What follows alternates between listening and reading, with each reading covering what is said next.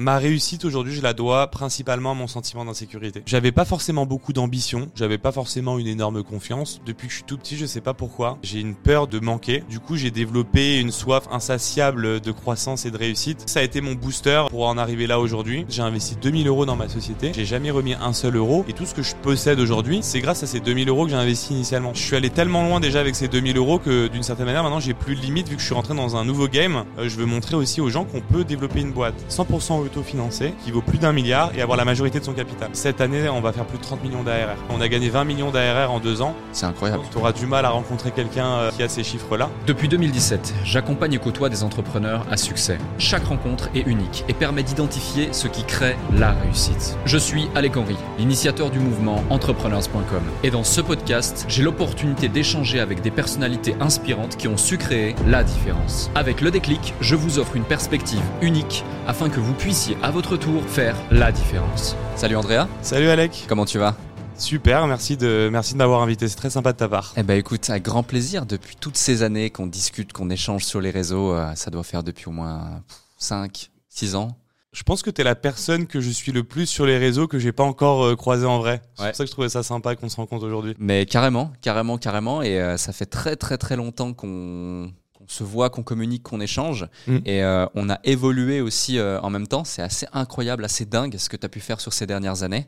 Donc très content euh, que tu sois ici euh, sur euh, le plateau du podcast Le Déclic, en plus dans ce nouveau studio ici à Paris, pour une série d'une quinzaine d'épisodes qui vont être assez dingues. Super sympa le, setup d'ailleurs, parce que maintenant que j'ai lancé mon podcast, je peux un petit peu savoir qu'est-ce qu'est un bon, un bon setup, donc très cool. Et puis pour la petite histoire aussi, on a des amis en commun du coup à Dubaï. Beaucoup. Donc beaucoup de choses nous relient, donc je suis, je suis très content d'être là aujourd'hui. Plaisir partagé.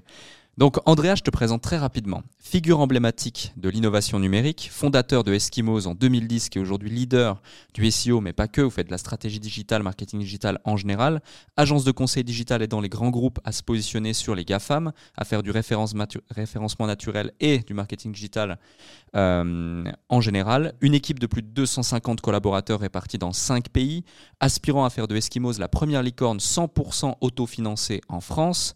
Euh, c'est quelque chose qui te représente bien d'ailleurs, le bootstrap, on mm. en parlera. Notamment, tu as été cité dans Challenge comme le troisième business angel français avec plus de 50 startups en portefeuille aujourd'hui. Votre mission est claire, décrypter les algorithmes complexes des géants du web pour déployer des stratégies efficaces et sur mesure pour vos clients. Tu es à la tête aussi de Eskimos Academy, la première école 100% SEO. Vous avez ce désir d'être dans l'air du temps. Vous avez lancé d'ailleurs récemment des NFT Eskimos, on en parlera. Et sur l'année 2022, vous avez cumulé plus de 20 millions de revenus annuels récurrents, par les essentiellement d'ARR. C'est assez dingue cette croissance. Et euh, j'ai tout de suite envie de démarrer dans le vif du sujet, sujet avec une question. Tu t'es lancé en 2010 en tant que freelance pendant plus de 5 ans, suite à quoi tu as créé Eskimos. Mais avant tous ces succès et toutes ces croissances, euh, bah, qu'est-ce que tu faisais et qu'est-ce qui fait que tu t'es lancé dans l'entrepreneuriat? C'est sympa de revenir sur cette époque parce que c'est vrai que j'ai une histoire un peu atypique. De 2010 à 2015, en fait, j'étais en freelance. Je travaillais de chez moi. J'aime bien raconter des anecdotes. Euh, par exemple, le téléphone euh, de, de, de l'agence, enfin le numéro de téléphone du coup de l'agence pour appeler Eskimo, c'était le téléphone orange de, de la box que j'avais chez moi. Ok. et je travaillais de mon salon. Voilà. Et donc pendant cinq ans, je travaillais de chez moi et j'étais pas la personne la plus rigoureuse, j'étais pas la personne la plus ambitieuse. j'aime bien me dire que l'ambition, ça vient avec le temps. et j'aime bien adresser des messages toujours aux jeunes en se disant. c'est trouver sa voie, tu vois, c'est pas c'est pas inné, ça prend du temps et c'est pas grave de quand on est jeune de pas forcément savoir ce qu'on veut faire, de de pas toujours avoir la confiance. On décide pas du jour au lendemain de créer un énorme groupe. Hmm. Et euh, je trouve que parfois, euh, euh, ça peut être les médias ou j'en sais rien qui encensent un petit peu l'entrepreneuriat dans ce sens-là. et effectivement, là, c'était une période où je faisais du consulting en freelance SEO. C'est une époque où il y avait très peu d'experts SEO, donc c'était une, une époque où je gagnais entre 3 et 4 000 euros par mois. Voilà. Ok. Et euh, justement, tu, tu, en parles à, l'instant, tu parles de grands groupes. Aujourd'hui, on peut dire que Eskimos est en phase de devenir un, grand groupe et déjà un mastodonte euh, sur le marché du marketing digital en France et à l'international. Euh, on parlera un petit peu plus de chiffres et de comment vous êtes déployé dans, dans, dans quelques minutes. Euh, mais comment on passe, surtout dans, dans l'état d'esprit, euh, d'un freelance qui va faire ses missions de prestation de service solo à justement la tête d'une structure comme Eskimos Parce que réussir à scaler une activité de prestation de service et de freelance, c'est pas simple. Euh, créer une agence à une échelle humaine avec 3, 4, 5 collaborateurs, euh, ça l'est encore moins. Mais réussir à constituer euh, une structure comme la tienne tout en gardant la, qualité et la satisfaction client au cœur de tout, euh, c'est extrêmement complexe, il y en a très peu qui ont réussi à le faire. C'est un challenge énorme et c'est vrai que des agences web, il y en a des, des dizaines de milliers, voire peut-être des centaines de milliers, des agences web où il y a une personne, deux personnes, trois personnes. Mhm. Et donc scaler une agence, de, une société de service, euh, c'est quelque chose dans lequel je crois depuis le début, mais qui est effectivement assez rare parce que c'est un métier complexe. Il y a de l'humain, il faut des process, il faut de la rigueur pour délivrer toujours de la qualité, mais en même temps, il faut gérer ses marges pour quand même euh, toujours gagner de l'argent.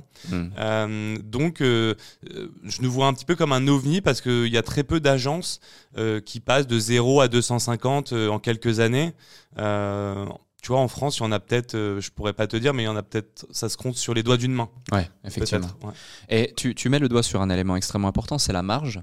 Euh, sachant que donc euh, tu as à cœur justement le côté bootstrap, donc des boîtes qui s'autofinancent, qui vont pas forcément utiliser les levées de fonds ou autres. première question liée à ça, c'est qu'est-ce qui fait que tu aimes tant le bootstrapping? Alors moi j'ai fait mes études dans la finance à la base et c'est vrai que je voulais développer une boîte saine sur le long terme donc j'ai toujours attendu d'avoir euh, de nouveaux clients avant de recruter de nouveaux consultants. Et euh, le gros challenge des agences aujourd'hui c'est de générer de la marge d'un côté, mais délivrer de la qualité en même temps. Parce que si tu veux faire que de la marge, par exemple, ça va être au détriment de la qualité de service que tu vas euh, délivrer à tes clients. et par contre, si tu veux vraiment mettre que tout sur la qualité des clients et aucune marge, en fait, tu vas pas être profitable, tu vas pas pouvoir gérer de croissance, tu vas pas pouvoir investir dans des outils, tu vas pas pouvoir innover, tu vas pas pouvoir croître. Hmm. Donc, il faut trouver un juste milieu entre la marge que tu génères et la qualité que tu délivres à tes clients. Ouais, d'autant plus que lorsque tu veux te déployer aussi rapidement, souvent quand par exemple tu veux déployer un nouveau pays, tu vas devoir anticiper le fait de recruter des équipes pour le déploiement d'un nouveau pays, euh, sans pour autant générer du chiffre d'affaires dans ce pays. Donc, c'est la marge des précédents qui va te permettre de construire les suivants aussi. Exactement. Alors, on a deux stratégies pour le le, développement international. On a de la croissance organique et de la croissance externe. Hmm. Donc de la croissance organique, on envoie des gens de chez nous pour développer un peu en mode bootstrap comme on a fait. Et donc effectivement, là, on sert des revenus de la France pour développer. Donc on investit en marketing, on envoie nos équipes. Et donc du coup, ça demande beaucoup d'investissement euh, au démarrage pour se faire connaître. Donc c'est dur d'avoir de la marge euh, au démarrage. Et en parallèle, on fait de la croissance externe où là, on rachète des boîtes qui sont déjà établies, où il y a déjà un service marketing, un service sales, des consultants. Et là, on n'a plus qu'à développer. On va dire, c'est un peu plus facile. Hmm. Aujourd'hui, on a développé Madrid, donc l'Espagne en organique, mais tous les autres pays dans lesquels on est, donc euh, l'Italie, l'Angleterre, la Belgique qu'on attaque de la France.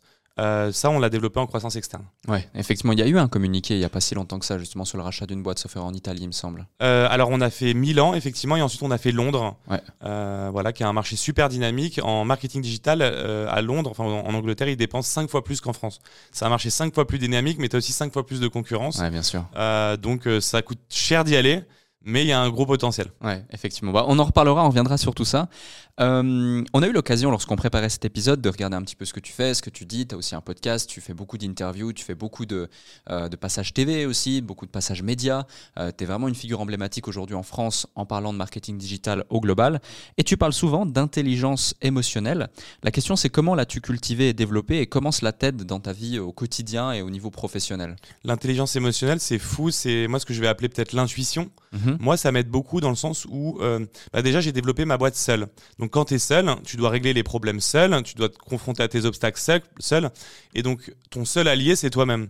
Donc cette petite voix intérieure, j'ai dû la nourrir au fur et à mesure de mon évolution depuis le début, vu qu'à chaque fois que j'avais un obstacle, j'étais face à moi-même pour devoir euh, prendre la décision.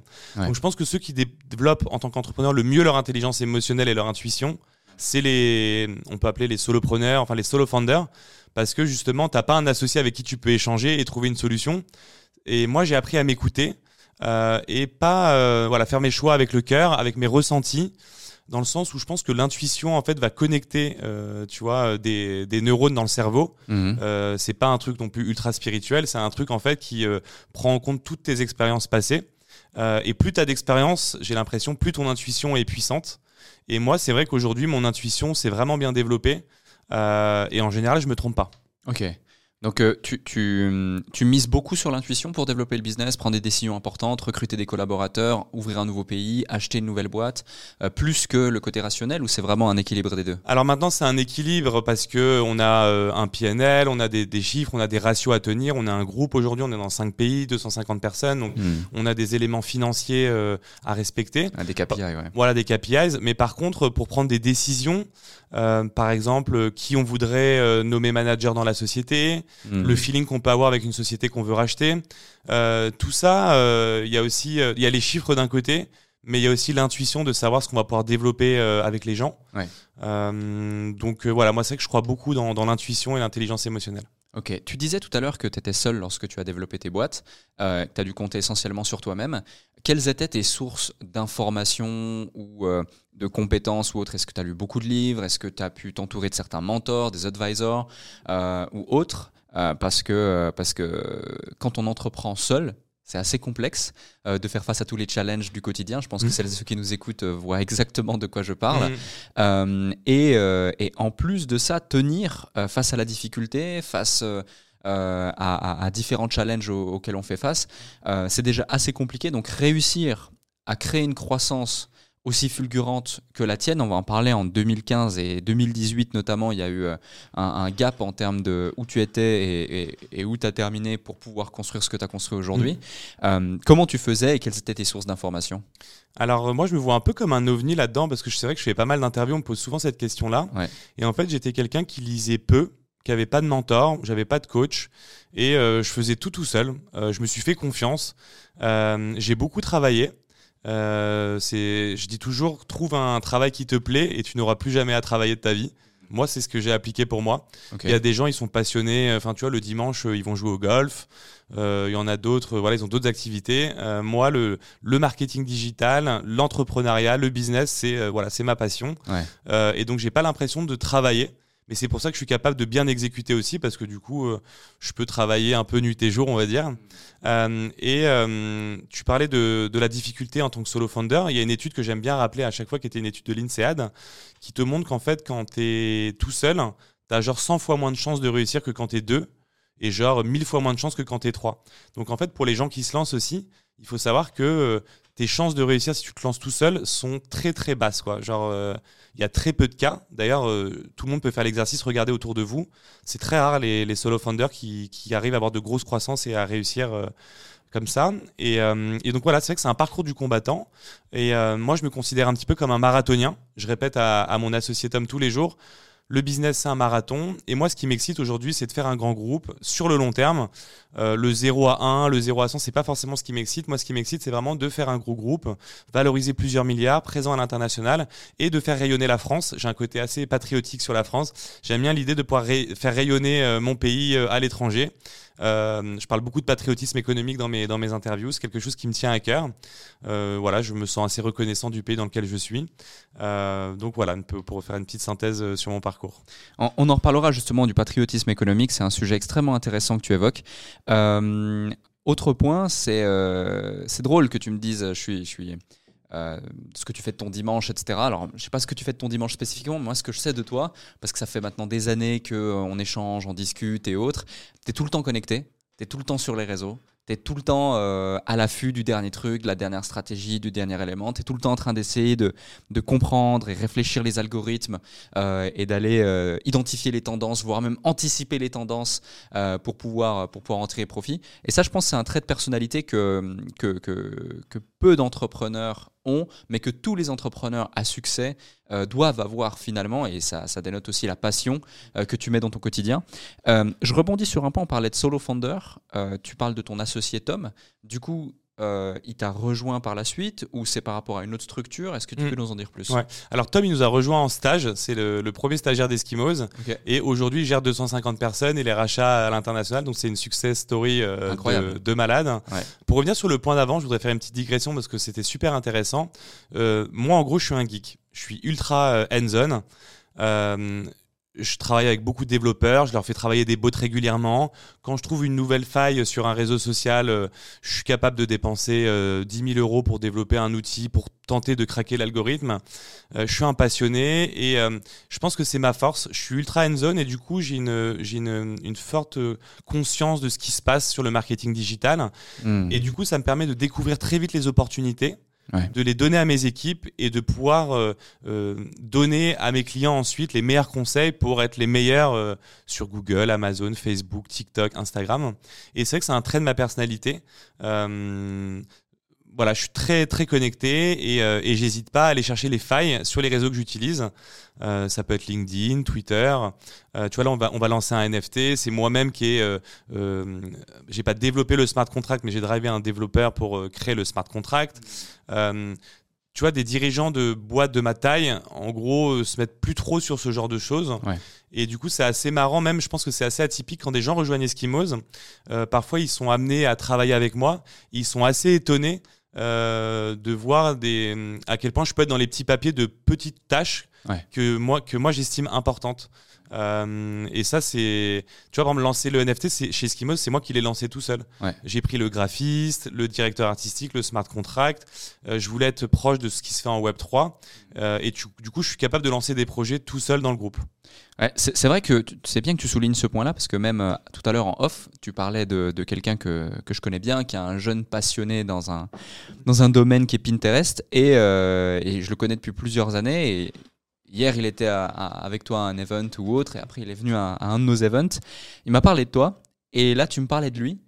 Et euh, c'est vrai qu'il y, a- il y a peu de dirigeants de structures aussi big que, que la tienne qui est Eskimos aujourd'hui, qui du coup va prendre de son temps personnel pour passer du temps avec euh, un jeune qui monte son agence, qui est motivé, qui est déterminé, qui a envie, et qui va me dire euh, Ouais, j'aime bien, j'aime bien son énergie, j'aime bien les jeunes, j'aime bien les trucs comme ça et tout. Le mec, il est, il est sharp et puis il a envie, quoi. C'est pour ça qu'on arrive à développer aussi un groupe euh, un petit peu tentaculaire. Ouais. C'est que aussi la nouvelle génération, les jeunes, c'est ceux qui maîtrisent le mieux aujourd'hui les nouveaux réseaux, les nouvelles tendances. Et aujourd'hui, euh, par cette passion, on arrive aussi à attirer ces talents qui veulent rejoindre le groupe parce qu'ils veulent être au cœur de l'innovation de ce qui se fait en marketing digital. Ils veulent être dans la boîte qui innove, qui tente des choses. Euh, et tu vois, la personne euh, dont, dont on parle là, c'est une personne où on se rencontre dans un événement, il est venu à un événement Eskimos, Euh, on connecte tout de suite parce qu'en fait, euh, euh, on parle un petit peu le même langage, lui et moi. Et je pense que c'est pour ça que demain, on va pouvoir continuer de grossir. Aujourd'hui, le groupe Eskimos, on dirait pas comme ça, mais on a huit filiales. Mm. Euh, on a des sociétés spécialisées sur TikTok, sur Snapchat. On, est, on est très diversifié, on a des outils. Euh, ce que les gens savent pas forcément parce qu'ils connaissent Eskimos. Mais voilà, on est, euh, en tout cas, je pense que on n'arrête jamais d'innover. Et un dernier petit point là-dessus, les agences qui, les agences de demain, c'est les agences qui vont réussir à innover. Les algorithmes évoluent tout le temps. Google fait des mises à jour toutes les semaines. Donc, en gros, ton agence, si t'évolues pas, tu peux mourir en un an. Bien sûr. Donc le but d'une agence de marketing digital aujourd'hui, c'est d'être au fait euh, des nouvelles tendances et des mises à jour des algorithmes. Ouais, ça demande une remise en question perpétuelle, c'est clair. Euh, tu peux penser être à jour le lundi et le mercredi, ça marche plus. C'est exactement ça. Et le nombre d'agences, si tu savais que j'ai vu mourir en 10 ans, Ouais. il y a que ça limite en fait. Hmm. C'est clair, c'est clair. Et malheureusement, euh, plus elles grossissent, euh, plus, moins elles sont euh, agiles et, et, et plus elles appliquent des stratégies qui sont aujourd'hui obsolètes. En fait, c'est le plus gros problème et la plus grosse opportunité de mon marché. Parce que le plus gros problème, c'est que du coup, si tu n'innoves pas, tu meurs. Mais le gros, la grosse opportunité du marché, c'est que si tu innoves, tu prends des parts de marché énormes vu qu'il n'y a personne qui le fait. Et je pense que le succès d'Eskimos aujourd'hui, c'est notre capacité à innover, notre capacité à aller sur les nouveaux réseaux. Euh, tu vois, on a pris la vague TikTok, par exemple, et Snapchat. Euh, Il y a très peu d'agences de marketing digital aujourd'hui qui ont un pôle euh, aussi puissant que le nôtre sur ces leviers-là. Ouais, complètement, complètement, je vois. Euh, on va revenir un petit peu sur les débuts d'Eskimos. De 2015 à 2018, tu passes assez rapidement de solopreneur à une agence de près de 80 collaborateurs en seulement donc 3 ans. C'est quoi le déclic qui te fait cette transition et surtout comment t'expliques cette transition aussi rapide? En fait, le déclic, euh, il est assez spécial et je suis assez honnête envers moi-même. Tu vois, je m'invente pas euh, euh, une histoire comme quoi j'ai eu une idée de génie, etc. En fait, ça s'est fait assez naturellement et simplement. En fait, de 2010 à 2015, je travaillais de chez moi. Mhm. Et en 2015, j'ai eu le déclic. Un déclic tout simple qui a été de sortir de chez moi. Ça paraît tout bête, mais j'en parle depuis 10 ans. Euh, parfois, quand on travaille dans le digital ou euh, dans la tech, on a tendance à se dire euh, je crée mon site internet, je crée mon tool, je crée ma technologie, et puis je reste chez moi derrière mon ordinateur. Je trouve que beaucoup de gens font ça. Et en fait, on sous-estime un truc important qui est de se confronter au marché, aller rencontrer les gens. Et moi, je connaissais pas ce, je savais même pas que j'avais cette compétence. Tu vois, je me connaissais pas moi-même. J'étais jeune, hein, j'avais 22, 23 ans. Et en fait, quand j'ai commencé à sortir de chez moi, euh, je me suis rendu compte que j'avais un bon relationnel, j'avais un bon contact avec les gens et que je ne connaissais même pas avant. Et euh, à partir de ça, le déclic est venu de cette prise de conscience. J'ai commencé à rencontrer du monde, les gens commençaient à me faire euh, confiance, je me suis fait connaître. Et donc le gros déclic, c'est quand j'ai pris conscience que vraiment j'aimais les rencontres, j'aimais me confronter au marché et j'ai commencé à rencontrer beaucoup de monde. J'ai commencé à m'activer, à rencontrer entre une et deux personnes par jour pendant des années ce qui m'a fait avoir un des plus gros réseaux en France. J'ai été l'un des plus gros influenceurs sur LinkedIn aussi. Euh, et de là, il y a eu une énorme croissance pour la boîte. Mais tu vois, c'est pas un déclic. Euh, j'ai pas, enfin, ça s'est fait naturellement. Euh, et en fait, pour revenir aussi sur cette période-là, parce que j'aime bien me rappeler de, cette époque-là, euh, en fait, j'en avais marre de travailler de chez moi. Euh, je, tu vois, j'avais même plus le réflexe de m'habiller pour aller travailler. Je me mettais en jogging avec mon café devant mon ordi et j'avais besoin de retrouver cette, euh, ce, ce, professionnalisme. Euh, c'est tout bête, mais j'avais besoin de prendre ma douche. En fait, j'avais besoin de mettre mon réveil, de prendre ma douche, euh, de mettre une chemise et d'aller sur un lieu de travail. Ouais. Le déclic, il a été comme ça. Donc, j'ai loué un, un bureau dans un centre d'affaires. J'avais mon réveil tous les jours à la même heure. J'allais travailler et ce rythme-là, a pris le pas, cette routine a pris le pas euh, sur ma vie. Et c'est là que le business a explosé. Ouais, offrir un cadre. Euh, très très intéressant comme concept. Euh, un autre point aussi, c'est quand tu passes de solopreneur, quasiment euh, bah, 100 personnes ou avec 2-3 personnes avec qui tu peux collaborer, à 80 personnes en 3 ans, puis aujourd'hui 250 collaborateurs, c'est pas donné à tout le monde de savoir recruter, manager, trouver les bons talents et surtout vu l'ampleur de, de, la croissance de la structure, euh, tu as des talents qui sont présents dans ta, dans ta boîte, tu as des players que tu as dû trouver, tu as dû recruter, tu as dû débaucher, tu as dû former euh, ou autre. Euh, tu as dû faire gravir les échelons. Tu parlais avant de Tom qui, qui a démarré stagiaire, qui aujourd'hui euh, fait du M&A et, et, et, gère différentes, différents pôles. Euh, donc, euh, ça, ça peut être intéressant de comprendre euh, quelles ont été les, les, erreurs ou les leçons que tu as pu acquérir au fur et à mesure du temps à l'égard du recrutement Parce que c'est mmh. souvent une grande problématique et les gens euh, euh, sous-estiment énormément les compétences liées au recrutement. Salut à vous tous qui êtes de plus en plus nombreux à écouter le déclic. Je tenais à prendre quelques instants pour vous en remercier personnellement. Grâce à votre soutien et votre écoute, nous connaissons une croissance fulgurante parmi les podcasts business en francophonie. Si aujourd'hui vous voulez améliorer votre karma, je vous invite à laisser un avis et 5 étoiles maintenant sur la plateforme de podcast sur laquelle vous écoutez cet épisode. Cela ne prend que quelques instants et ça aide énormément pour continuer de vous offrir des interviews de plus en plus inspirants avec des invités inédits. Je lis tous vos avis et ils représentent beaucoup pour moi. Maintenant, retour à l'épisode. Je pourrais te parler des heures de ça parce que pour moi, euh, une une boîte qui veut être grosse, ça passe uniquement par les. Enfin, 99% c'est les RH, c'est les, les, équipes que tu as dedans. Ouais. Et j'aime bien me dire aussi que quand tu es dans une boîte de deux personnes, quand tu as créé ta boîte, ton impact va être aller 50% au minimum ou 80% si tu es très bon. Mmh. Si demain vous êtes 10, bah là tu vas peut-être représenter plus que 20, 30% si tu es toujours très bon. Mais si tu es 300, 1000 ou 10 000, tu vois, ça va être tes équipes qui vont, qui vont faire le job. Euh, donc recruter c'est super important et moi ma grande force c'est que j'ai toujours su déléguer et faire confiance et donner des responsabilités. Moi ma force c'est vraiment de, de, savoir déléguer, de trouver les bonnes personnes au bon poste. Okay. Et toutes les grosses boîtes d'ailleurs c'est le skills numéro un en général. Un bon entrepreneur pour moi c'est pas forcément quelqu'un qui exécute bien ou qui est bon, c'est quelqu'un qui sait bien s'entourer. Mmh. Euh, j'ai vu plein d'entrepreneurs pas forcément très bons euh, mais avoir de grosses success stories parce qu'ils savaient bien s'entourer. Et voilà. Et donc, moi, l'idée, c'est que très vite, j'ai délégué avec des pôles. J'avais déjà mon organisation euh, avec des head-off. Euh, donc, tu vois, quand on était 10, j'avais déjà mon, mes head-off, mon directeur sales, alors qu'on était peu nombreux pour préparer la suite. Donc, mmh. je pense que la clé pour développer un grand groupe, c'est de savoir déléguer et recruter les bonnes personnes. Ouais, et ce qui est super intéressant dans ton concept ici, c'est aussi que tu évoques le fait que tu avais déjà structuré ta boîte comme si tu étais déjà gros même en étant petit. Et, du coup, ton, tes fondations, ton socle, en te disant la personne que je vais mettre ici, c'est un head-off, c'est un responsable. Donc, ça nécessite des compétences supplémentaires que uniquement le champ d'intervention pour lequel il a été engagé et pour lequel il est missionné euh, à mm. cet instant présent. Ce qui est génial pour euh, Scale, justement, c'est que par exemple, si tu recrutes, euh, tu as un head of sales, que tu lui délègues la partie sales, mhm. toi déjà, ça t'enlève un pôle à gérer.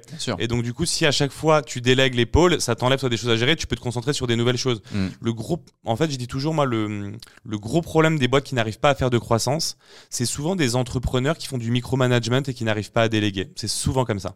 Quand tu as une forte croissance et que euh, tu as à cœur le, bootstrap, euh, parfois tu dois prendre des décisions euh, parce qu'effectivement, tu n'as pas forcément la trésor pour, ou le BFR n'est pas comblé, ou tu dois limiter ta croissance parce que tu as envie de déployer trois pays d'un coup, mais non, on va devoir y aller tranquillement. Et, et, ça, c'est un sujet qui est très peu évoqué et je pense que tu es une des meilleures personnes aujourd'hui pour l'évoquer et le traiter. Mm. Euh, quelles ont été les, les, décisions difficiles que tu as dû prendre qui ont peut-être freiné un petit peu ta volonté de croître avec Eskimos de par ta volonté mm. de rester indépendant et d'être euh, en, full bootstrap? Moi, j'appelle ça le prix de la croissance. C'est-à-dire que les gens pensent qu'on peut faire toujours beaucoup de croissance au détriment de rien. Ça, c'est vrai quand tu as levé 100 millions d'euros. Mm. Mais si tu ne lèves pas d'argent, ta croissance aura toujours un impact euh, sur euh, tes équipes. Parce que si tu gagnes, euh, par exemple, beaucoup de nouveaux clients tous les mois, il y a bien des gens qui vont devoir les gérer derrière. Donc si tu augmentes de manière significative tous les mois, si tu signes que un client par mois, ensuite 5 clients par mois, 20 clients par mois, 100 clients par mois, tes équipes vont prendre beaucoup de charges de travail et en parallèle, il faut aussi savoir recruter. Donc, euh, comme tu le disais justement, tu as aussi des effets sur le BFR parce que si tu recrutes trop avant d'avoir les projets, euh, tu vas tuer ta trésor. Si tu recrutes pas assez, tu vas pas pouvoir délivrer assez la qualité. Euh, donc, tu as un espèce de mix à trouver. le gros avantage d'être une boîte plus grosse, c'est que du coup, quand tu gagnes des projets, tu as plus de gens pour absorber cette croissance-là. Mmh. Donc vraiment, ce qui est dur, c'est au démarrage parce que tu peux pas anticiper non plus la croissance, tu sais pas forcément où tu vas. Euh, et si tu recrutes trop, tu peux plomber ta boîte. Donc, euh, et quand tu fais beaucoup de croissance, ça peut aussi euh, être au détriment de la qualité que tu délivres à tes clients. Parce que si ton consultant gérait un audit par mois et qu'il doit en faire du jour au lendemain 5 par mois, le client va être moins bien délivré. Hmm. Donc une bonne société de conseil, c'est une société qui arrive à gérer un petit peu toute cette charge de travail, euh, bien recruter, bien anticiper. Ça demande beaucoup de rigueur le conseil. Ouais, complètement. Les différents consultants euh, que, que, vous avez aujourd'hui sont des collaborateurs salariés ou ce sont des prestats, ils sont remote, ils sont full-time. Comment ça fonctionne? Alors nous, on fait pas de régie. 100% de nos consultants sont en CDI, en interne, mais c'est pas des gens qu'on va placer chez nos clients. C'est-à-dire on fait de la prestation de service. Euh, on accompagne nos clients, mais ils sont pas chez eux, quoi. C'est des, CDI chez nous, en interne. Hmm. Très intéressant. Et justement, quand tu as autant de personnes en CDI, en interne, euh, qui plus est en France, ça coûte beaucoup d'argent. Euh, et pourtant, justement, tu as ce côté patriotisme économique que tu hmm. mets beaucoup, beaucoup, beaucoup en avant.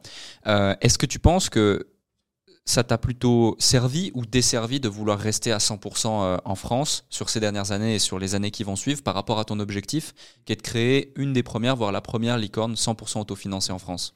Alors après, ça fait sourire mes amis parce que j'ai beaucoup d'amis qui partent à l'étranger. J'ai plein d'amis euh, qui partent à Dubaï. Je connais plein de jeunes euh, qui partent aussi, tu vois, à plein d'autres endroits dans le monde. Mhm. Et c'est vrai que moi, dans les discussions, j'ai toujours l'impression de ne pas me, me, reconnaître, en tout cas dans ces discours-là, parce que je trouve que le, la France, déjà, c'est un super supermarché. C'est un gros avantage, il y a beaucoup de business à faire.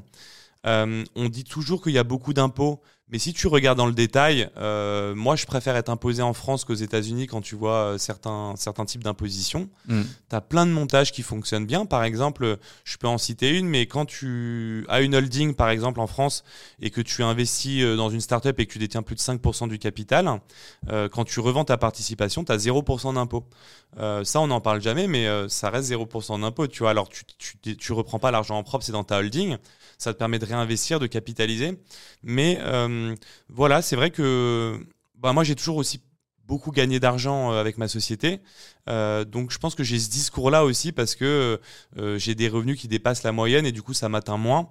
et je pars du principe aussi que, que tu aies 50 millions d'euros sur ton compte ou 500 millions, ça change pas grand-chose. et moi, c'est vrai qu'au niveau du patriotisme économique, et j'encourage tous les entrepreneurs à avoir, ces, des entrepreneurs notamment de la tech, à avoir cette responsabilité-là, parce que être gourmand au point de délaisser euh, son pays, je trouve ça dommage. Hmm. Euh, et euh, des entrepreneurs qui touchent des 20, 30, 40, 50 millions d'euros et qui veulent optimiser encore plus pour en avoir 200 et finalement quitter le pays. Euh, moi, ça me gêne un peu. Voilà, j'ai ce côté un peu patriotique qui vient de. Voilà, j'ai été éduqué comme ça. Euh, euh, mon père m'a toujours appris, voilà, à être fier de, mon pays. et mon expert comptable me disait toujours, si plus tu payes d'impôts, mieux c'est, c'est-à-dire que tu gagnes de plus en plus d'argent. Hmm. et il avait, il avait raison, je pense. Euh, donc, euh, donc voilà pour ce, cette partie-là. Ouais. Tes, tes, parents sont des entrepreneurs à la base ou pas du tout? Alors mon père était euh, entrepreneur, pas ma mère, et il avait une société dans, dans l'agroalimentaire. donc rien à voir. voilà. Et pour la petite histoire, mon père était algérien et il est arrivé en France quand il avait 15 ans. D'accord. et donc la France lui a permis aussi de bien développer son, son activité. Euh, et c'est peut-être pour ça aussi qu'il m'a toujours euh, appris cette reconnaissance, je sais pas. Hmm. Et euh, du coup, voir ton père en tant qu'entrepreneur, développer son activité, etc., et, et, pouvoir peut-être du coup avoir une vie meilleure grâce à l'entrepreneuriat, ça t'a poussé à entreprendre? C'est ce qui t'a donné envie d'entreprendre, de devenir freelance, ou il y a autre chose avant que tu sois freelance et que tu te lances à ton compte en 2010 j'ai toujours eu ça un petit peu dans, dans les gènes depuis que je suis tout petit. L'entrepreneuriat, ça me passionne. Euh, je dis toujours, on reconnaît les entrepreneurs très tôt.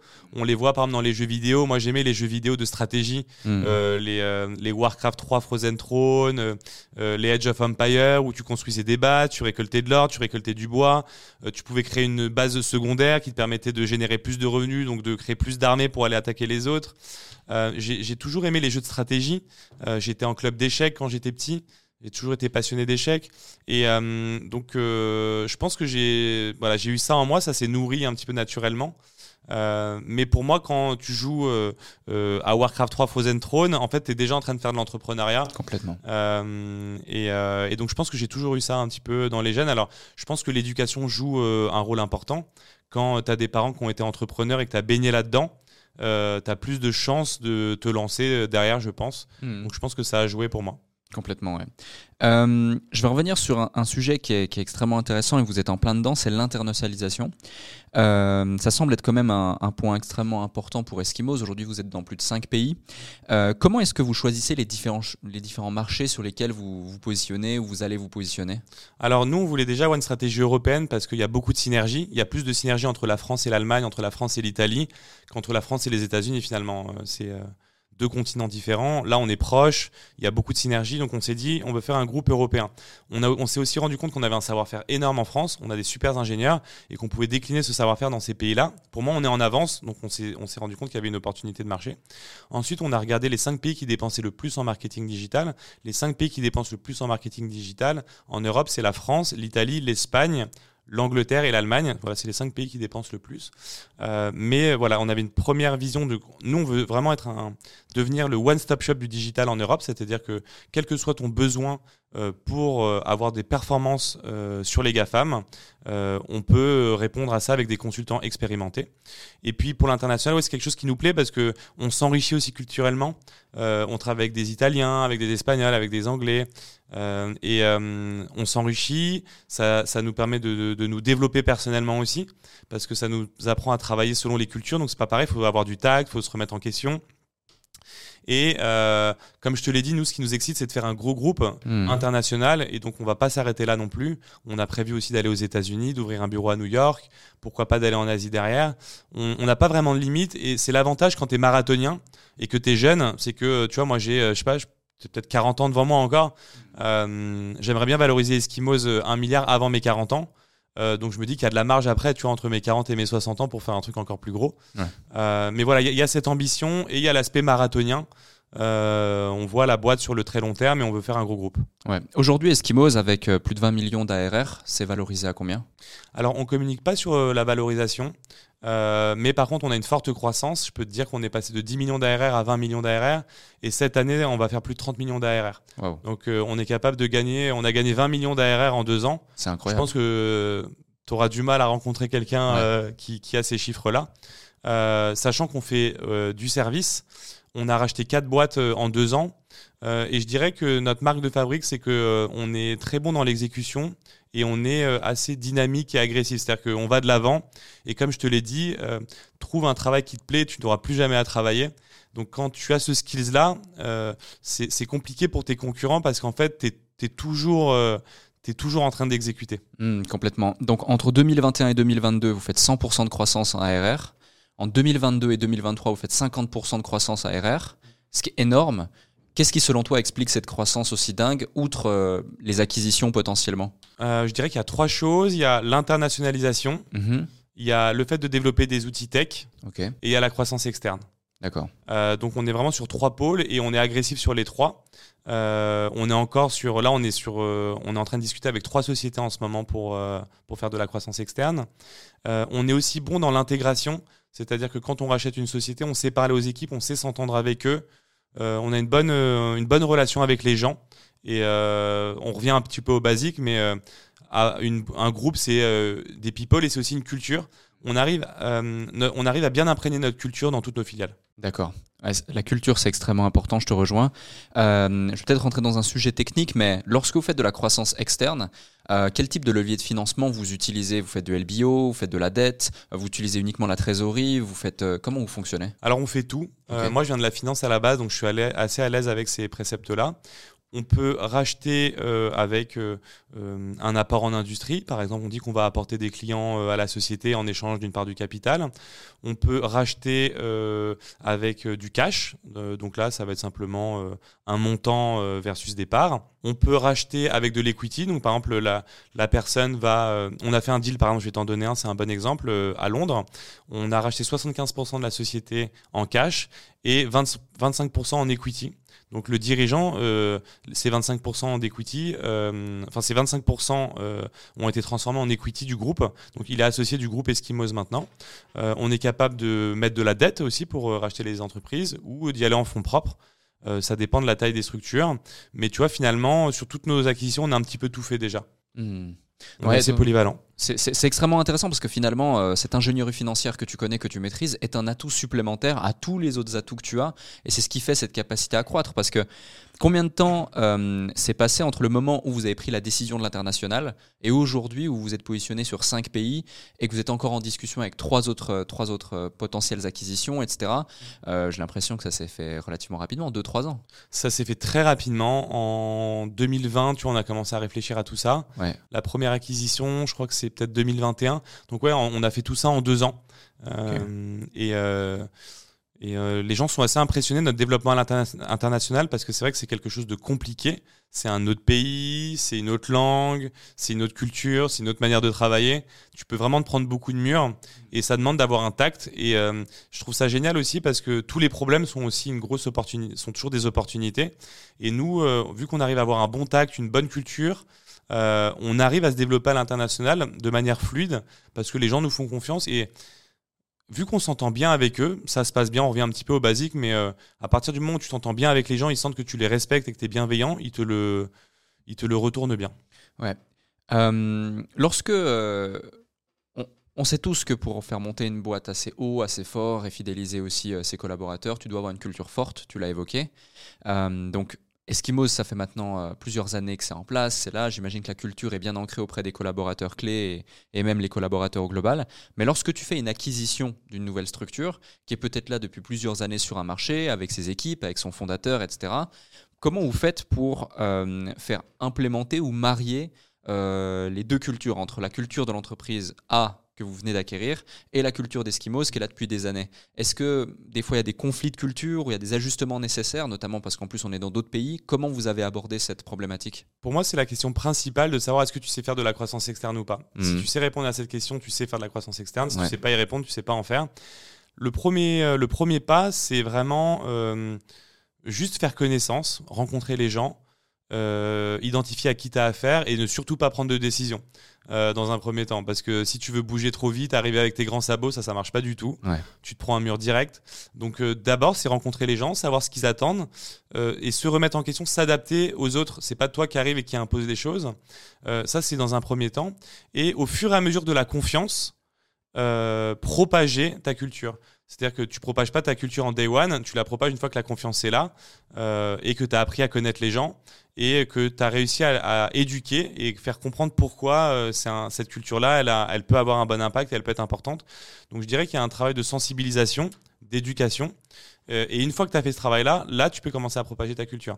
Après, il faut savoir que quand tu as une culture forte, souvent c'est une culture qui est clivante, euh, donc ça divise. Donc, mais c'est aussi bien en interne que dans nos croissances externes.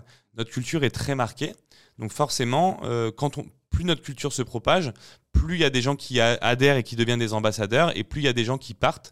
Mais en fait, c'est bien euh, que les gens qui n'adhèrent pas à ta culture partent, parce que si tu veux créer un grand groupe, encore une fois, tu as besoin que la culture soit euh, homogène et qu'elle soit partagée par tout le monde.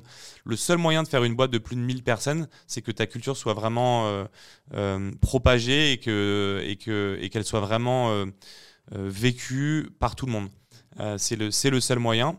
Euh, et donc voilà le gros le, le gros enjeu d'Eskimos aujourd'hui, c'est de propager sa culture dans toutes les filiales et d'avoir des vrais ambassadeurs dans le groupe. Hmm, complètement. C'est quoi les, les X valeurs de la culture esquimause aujourd'hui? C'est quoi vos valeurs? Alors, on en a deux, c'est assez simple. On a donc intensité, épanouissement. Le métier de conseil, c'est un métier où euh, si euh, c'est un métier de flux, donc si vraiment euh, t'es pas quelqu'un euh, d'intense, euh, vraiment euh, au fond de toi, tu vas pas t'y retrouver chez Eskimos parce que tu dois gérer plusieurs clients en même temps.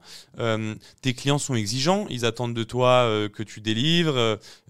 souvent, ils peuvent parfois te mettre la pression pour tenir des délais. Donc, c'est un métier de flux où il y a de l'intensité. Donc le premier point, c'est vraiment, tu vois, les gens qui s'y retrouvent bien chez Sumo, souvent c'est des gens qui, aiment bien le sport, qu'on qu'on fait du sport à haut niveau par exemple ou ce genre de choses. Euh, et la deuxième valeur, c'est euh, épanouissement. Alors épanouissement, c'est pas juste aller boire des coups euh, avec ses collègues, c'est la capacité à pouvoir se développer personnellement dans le groupe. Donc ça va être monter en compétences sur des métiers. On, met en place plein de choses. Par exemple, on, essaie de, proposer à nos collaborateurs de pouvoir apprendre des langues. On leur permet de voyager dans, tout, dans, tous nos, dans tous nos bureaux. On met un maximum de choses en place. Il y a un côté un peu work hard, play hard. Il y a un côté un peu yin et yang. C'est-à-dire que euh, ça veut dire qu'il faut que tu sois passionné. Euh, tu vas être à fond dans ton travail, mais en même temps, tu vas t'épanouir parce que l'ambiance va être agréable. Hmm, ouais. Euh, on change complètement de sujet. On revient sur le patriotisme économique, justement. Tu as investi énormément en start-up, euh, dans plus de 50 start-up. Euh, tu fais vraiment partie de cet écosystème euh, start-up aussi euh, français pour promouvoir l'entrepreneuriat en France. Comment est-ce que ce patriotisme économique se reflète dans tes décisions stratégiques d'investissement que ce soit passé ou futur Alors pour moi, il y a un code déontologique aussi des entrepreneurs, un petit peu comme dans d'autres professions. Mais quand tu es entrepreneur et que tu as réussi, c'est tellement dur. Euh, tu fais un petit peu partie des seuls qui ont réussi à gravir le sommet de la montagne. Il y a un côté, euh, au fond de moi, c'est normal, ça me paraît normal, euh, de, de redonner de la valeur, de former les jeunes pour, leur, pour les aider. Euh, et tu vois, il y a un code déontologique. Depuis toujours, les entrepreneurs qui ont réussi aident les startups à, à se développer. Hmm. Après, le deuxième sujet sur du patriotisme économique, c'est qu'il y a un gros intérêt pour moi de financer des boîtes technologiques euh, en France par rapport au patriotisme économique, parce qu'il y a aussi un sujet qui est corrélé au patriotisme économique, qui est la souveraineté technologique. Pour moi, la bataille euh, de demain pour les économies futures, ça va être la bataille du numérique. Les pays qui vont connaître la plus grosse croissance, ça va être les pays qui vont avoir les plus belles boîtes. Et ce qui me gêne, c'est que tu as les GAFAM aux États-Unis, tu as les BATX en Asie, et en Europe, on n'a pas grand-chose. Donc moi, j'aime aussi beaucoup le, gouvernement euh, de Macron qui met en, place beaucoup de subventions, qui finance. à l'époque, c'était vraiment. Euh, là, on parlait de French Tech, maintenant il y a l'intelligence artificielle. Mais j'aime me dire qu'on est dans un pays justement qui a compris ça euh, et qui veut financer ces entreprises-là pour créer de l'emploi. Et demain, on sait que la bataille va se faire autour de la donnée. Euh, et aujourd'hui, c'est horrible. Toute la donnée aujourd'hui est captée par TikTok et Instagram et Google. En fait, toute notre donnée est, est part un petit peu dans d'autres pays.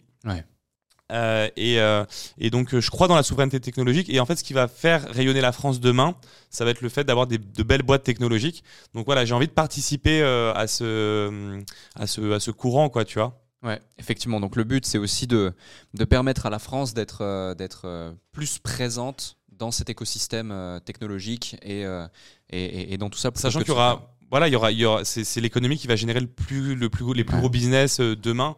Euh, on l'a vu euh, par exemple avec euh, OpenAI qui a été valorisé en quelques mois je, sais plus combien, mais ça doit être c'est peut-être 100 milliards. Enfin, j'en sais un truc.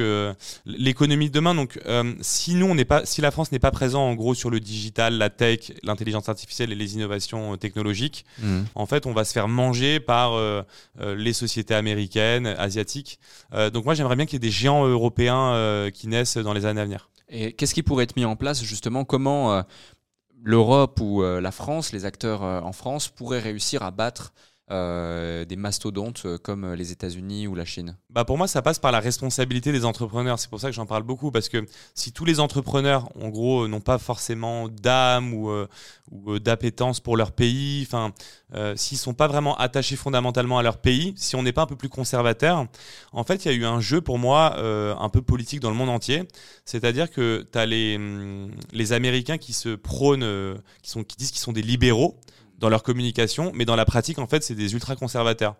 Et nous, l'Europe, je pense qu'on a un petit peu payé le prix on a vu les, Américains se dire il faut être euh, libéraux, on s'est dit on va être libéraux aussi, sauf que nous, dans la pratique, on n'a pas été conservateurs par rapport aux États-Unis.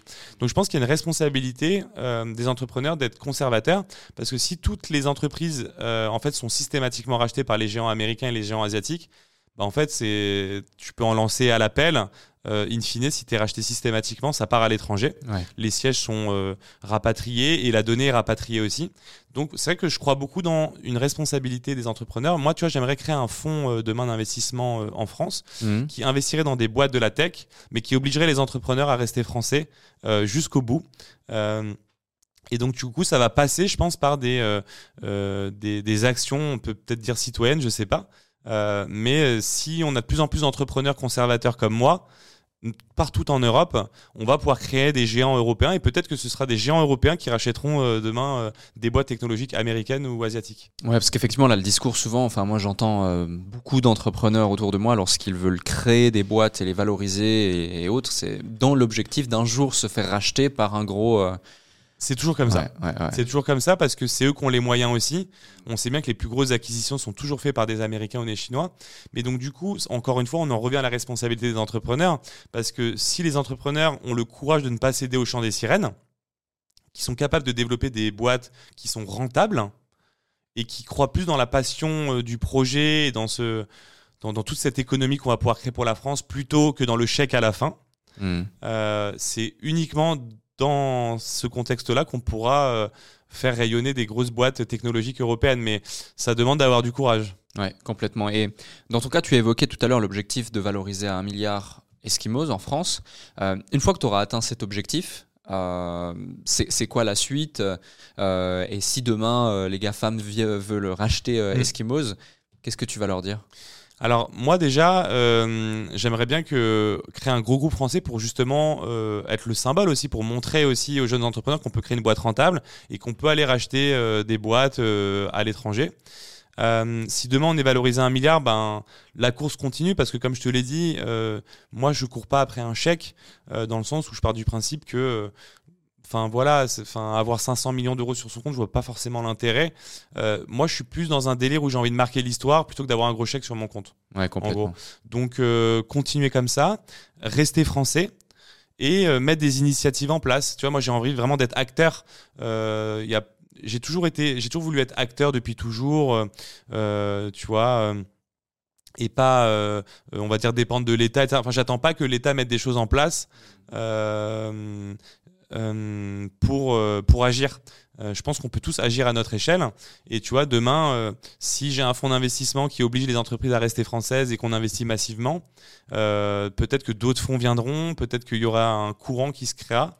En tout cas, j'aime beaucoup les initiatives de, du gouvernement actuel, Macron, d'avoir mis beaucoup de subventions dans la tech, dans l'IA, parce que c'est, je suis content d'être dans un gouvernement qui comprend que euh, l'économie de demain, c'est une économie autour du digital. Ce que je regrette, c'est euh, que dès qu'il y a une boîte qui pop, euh, qu'elle soit rachetée après, parce que du coup, ça, ça, revient à dire que tout ce qu'on a mis en place, ça sert à rien et ça me gêne un petit peu.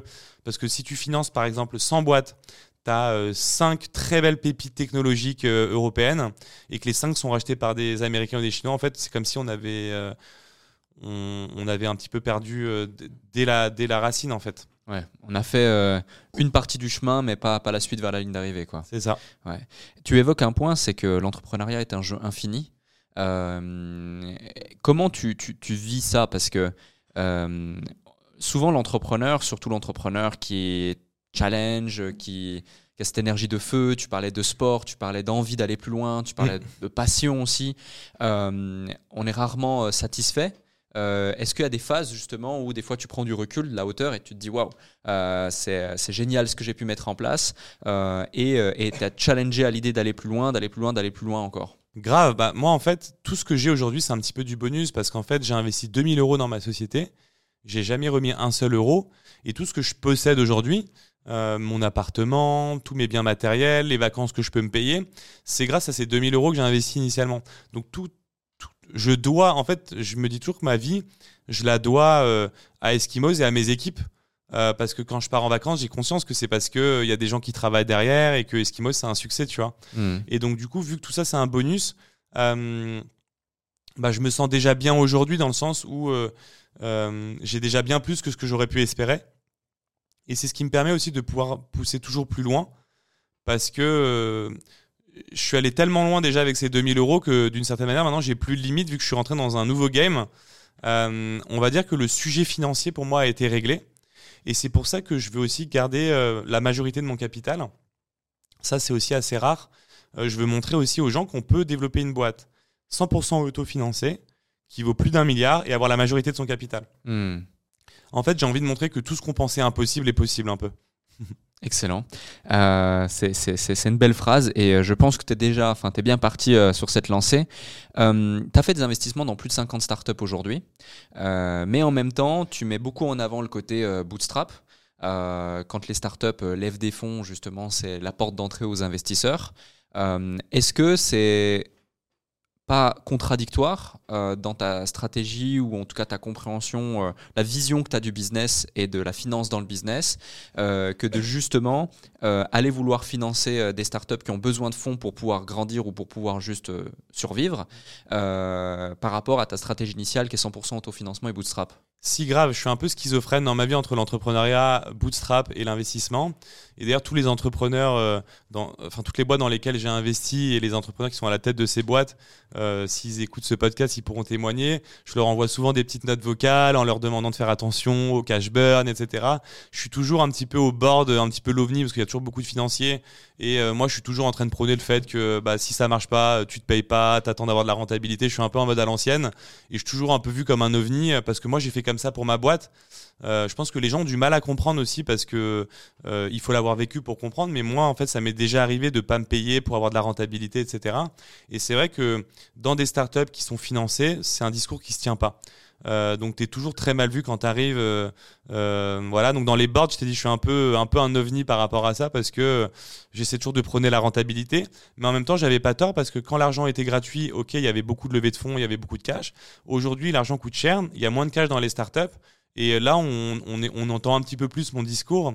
Euh, donc effectivement, je suis un petit peu schizophrène, mais pour des boîtes technologiques, euh, c'est différent que de la prestation de service. Tu as besoin de lever des fonds. Dans le e-commerce, tu as besoin d'acheter des stocks. Donc il n'y a pas de souci pour de lever des fonds, euh, mais ce que je vais regarder, c'est plus le mindset, justement, de, de, quand même être rigoureux sur la partie finance, de générer des bonnes marges, de ne pas recruter à outrance, de développer aussi progressivement. Et c'est sûr qu'un entrepreneur qui voudrait faire un coup sur 2-3 ans en levant beaucoup de fonds, euh, il pourrait y avoir un gros dismatch avec moi qui suis plus un marathonien. Ouais, effectivement. Et justement, comment tu fais pour euh, identifier les bonnes startups dans lesquelles tu vas investir? Parce que au-delà de juste euh, chercher euh, le, le- le retour sur investissement financier d'ici deux ans, trois ans, quatre ans, parce qu'il y a certaines, certains investisseurs qui vont investir par exemple en seed ou en série A, Mm. qui vont vouloir sortir en série B ou en série C, mais entre le- ce laps de temps-là, la boîte n'a même pas encore été rentable potentiellement. Et alors que toi, tu es vraiment dans cette philosophie de bootstrap, de rentabilité, de pas trop burn de cash, etc., et de construire quelque chose de solide, sérieux, pérenne. Euh, Est-ce que c'est des, éléments que tu prends en considération lorsque tu vas te dire, OK, dans cette boîte, je vais investir parce que d'ici un laps de temps de temps, grâce à ces fonds-là, grâce à ces founders, grâce à ces stratégies, ou grâce à notre rapport euh, industriel ou peu importe, on va pouvoir euh, aller chercher de la rentabilité ou tu as une autre philosophie par rapport à ces investissements En fait, quand tu es business angel et que tu commences à investir, Mhm. tu as le même syndrome que tous les entrepreneurs qui ont réussi avec une première boîte. Tu te prends pour un génie. Tu te dis, euh, je sais repérer une pépite, euh, je vais commencer à mettre des gros tickets. Et en fait, tu, tu te prends des tôles comme euh, la majorité des- de tous les BA. Et en fait, tu te rends compte que euh, t'es pas un génie et que euh, il faut avoir une méthodologie d'investissement. Euh, et les deux trucs que j'ai retenus, euh, moi, de tous les business angels, euh, notamment en France, tout le monde dit la même chose. La première, c'est qu'il faut faire du volume déjà. Euh, et il faut toujours investir la même taille de ticket pour euh, pas avoir une volatilité du risque. Parce que si tu investis jamais le même ticket, tu vas avoir une aversion au risque qui va pas être très bonne. Euh, Mhm. Donc les deux critères que j'ai, c'est faire du volume, bien sûr en ayant ton analyse au départ. Mais la pire erreur, ce serait de mettre deux gros tickets plutôt que d'en mettre sur 20 boîtes avec, euh, en répartissant la somme. Ouais. Donc il y a, il y a un côté méthodologie, euh, je trouve, que moi, j'ai pas appliqué au début, justement. Euh, et ensuite, sur l'investissement, moi, j'aime beaucoup les boîtes technologiques. Donc mes sujets, ça va être IA, Web3, Deep Tech. Et tous les sujets, j'ai une thèse d'investissement sur comment améliorer l'expérience sur les sites internet pour faire le lien avec Eskimos. Donc, euh, euh, comment améliorer la conversion sur les sites internet, tous ces sujets-là. Ok, excellent. Euh, donc ouais, c'est vraiment une notion aussi de portfolio management et de, et de cohérence, quoi. Clairement. Euh, cohérence. C'est bien d'avoir une thèse d'investissement aussi, de savoir dans quoi tu investis. Ouais. Euh, encore une fois, voilà le- la théorie de se prendre pour un génie d'inve- d'in- d'investisseur.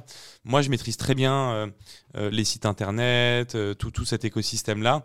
Donc, si demain on vient me pitcher une solution, par exemple, pour améliorer la conversion sur un site internet, je vais très vite le comprendre. Et comme c'est ma thèse et je suis spécialisé, ça va être beaucoup plus simple pour moi d'investir. Donc, je pense qu'il faut avoir une thèse d'investissement et une méthodologie euh, et, euh, et avoir l'humilité euh, de pas euh, euh, penser que tu sais mieux repérer les dossiers que les autres. Je connais pas d'entrepreneurs aujourd'hui qui savent, enfin, de très bons investisseurs qui repèrent mieux les dossiers que quelqu'un d'autre. Enfin, clairement, et je pense que tout le monde le dirait. Ouais, si on était Madame Irma, euh, bah, ça serait- ça, ça se saurait. hein. Ouais. Euh, un autre point, tu parlais avant euh, d'impact, de volonté justement de transmettre un message, de faire la différence, de pouvoir être acteur. Euh, tu utilises ce terme du, du, du marché de l'entrepreneuriat en France. Tu es beaucoup présent sur les réseaux sociaux, tu développes énormément ton personal branding sur toutes les plateformes. Euh, tu as aussi lancé un podcast, tu fais du format court, tu fais du format long, euh, tu es sur Twitter, euh, tu es sur LinkedIn. Euh, j'ai- vu des messages qu'on s'envoyait sur LinkedIn il y a de ça en 2017 ou 2018, c'est assez drôle, donc ça fait longtemps. Euh, tout ça pour dire justement, euh, comment est-ce que tu définirais ta stratégie de personal branding en termes de, déploiement et de visibilité et dans quelle mesure ça a un, impact dans ta vie et pour Eskimos? En fait, tout ce que je mets en place aujourd'hui, c'est pour avoir un maximum d'impact. Ça fait longtemps que je cours plus euh, après un chèque. Donc, que ce soit mes stratégies de personal branding, mes investissements ou euh, la fortune que j'essaie de me créer, euh, c'est pas pour me payer des belles vacances, c'est pour avoir un maximum d'impact. Moi, l'objectif d'avoir beaucoup d'argent demain, c'est de pouvoir euh, investir dans des projets écologiques, euh, dans des projets technologiques, euh, qui vont permettre de, d'accentuer les, les sujets dont je te parlais tout à l'heure, d'avoir une souveraineté technologique forte en France, par exemple, euh, de pouvoir financer des projets euh, qui me passionnent. Donc tout ce que je mets en place aujourd'hui, c'est pour avoir un maximum d'impact.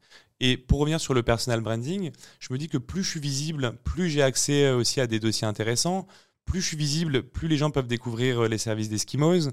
Donc euh, c'est pas un ego trip, c'est pour avoir un maximum d'impact. Mhm. Et concrètement, quel est l'impact justement que ça a par exemple sur Eskimos depuis ces dernières années? Alors, euh, beaucoup d'impact. Euh, J'étais euh, l'un des plus gros influenceurs sur LinkedIn pendant, pendant longtemps, même toujours aujourd'hui. Et donc, du coup, toute ma cible de CEO, euh, de directeur marketing sont sur LinkedIn et nous ont vu passer. Ouais. Et tu vois, pour te dire, même à un moment donné, quand j'avais déjà une équipe de 4, 5 sales, ça m'est arrivé d'apporter autant de business qu'eux tout seul. Donc, il y a toujours eu un impact. Euh, mais aujourd'hui, c'est vraiment voilà, de faire connaître la marque. Aujourd'hui, les gens connaissent Eskimos aussi euh, et l'associent beaucoup à moi grâce à ma stratégie euh, de personal branding.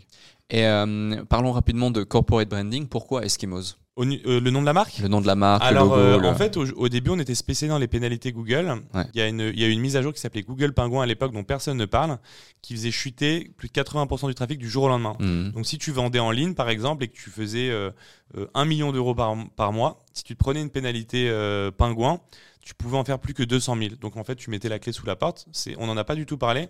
Nous, on faisait que ça à la base. On était experts. Et donc, du coup, on voulait vraiment euh, avoir un, mot qui euh, connote avec l'univers de Google. Euh, voilà, Google Pingouin, euh, le pôle Nord, rester un petit peu dans, cette, dans cet environnement-là. Et, donc, voilà, on voulait faire un petit jeu de mots pour rester autour de cet univers-là. Ok, ok, excellent. C'est quoi les, principaux défis et enjeux auxquels tu fais face lorsque tu, tu es là pour développer ton personal branding? En général Euh, je peux y avoir plein de sujets. Euh, Peut-être un comme ça, ça peut être euh, la compréhension de tes équipes en interne. Ouais. On peut vite se dire c'est qui ce pantin ou le guignol qui va sur les plateaux pendant que nous on est en train de bosser, je trouve. Ce que je peux comprendre. Là où je suis content, c'est que j'ai réussi à bien. Les gens comprennent bien, je pense, dans la boîte l'impact. Euh, comme j'ai pas été trop mauvais non plus, les, tu vois, les sales voient les leads qui viennent de ma part. Euh, les consultants voient que les clients me connaissent parce que les clients leur parlent de moi. Et donc, du coup, euh, vu qu'ils ont compris ça, j'ai cette chance-là. Mais euh, je pense que certains entrepreneurs qui font du personal branding, qui ont une moins forte compréhension euh, des équipes en interne, ça peut être mal vu. Je trouve qu'il y a le côté un peu, voilà, un peu pantin. voilà. Il y a le fait que quand tu parles, il y a aussi ta marque derrière, donc il faut que tu fasses attention. Si un jour tu fais un bad buzz, moi c'est 250 collaborateurs derrière, donc j'ai une responsabilité forte. Hmm. Euh, si je dis une bêtise, ça pourrait impacter tous mes collaborateurs.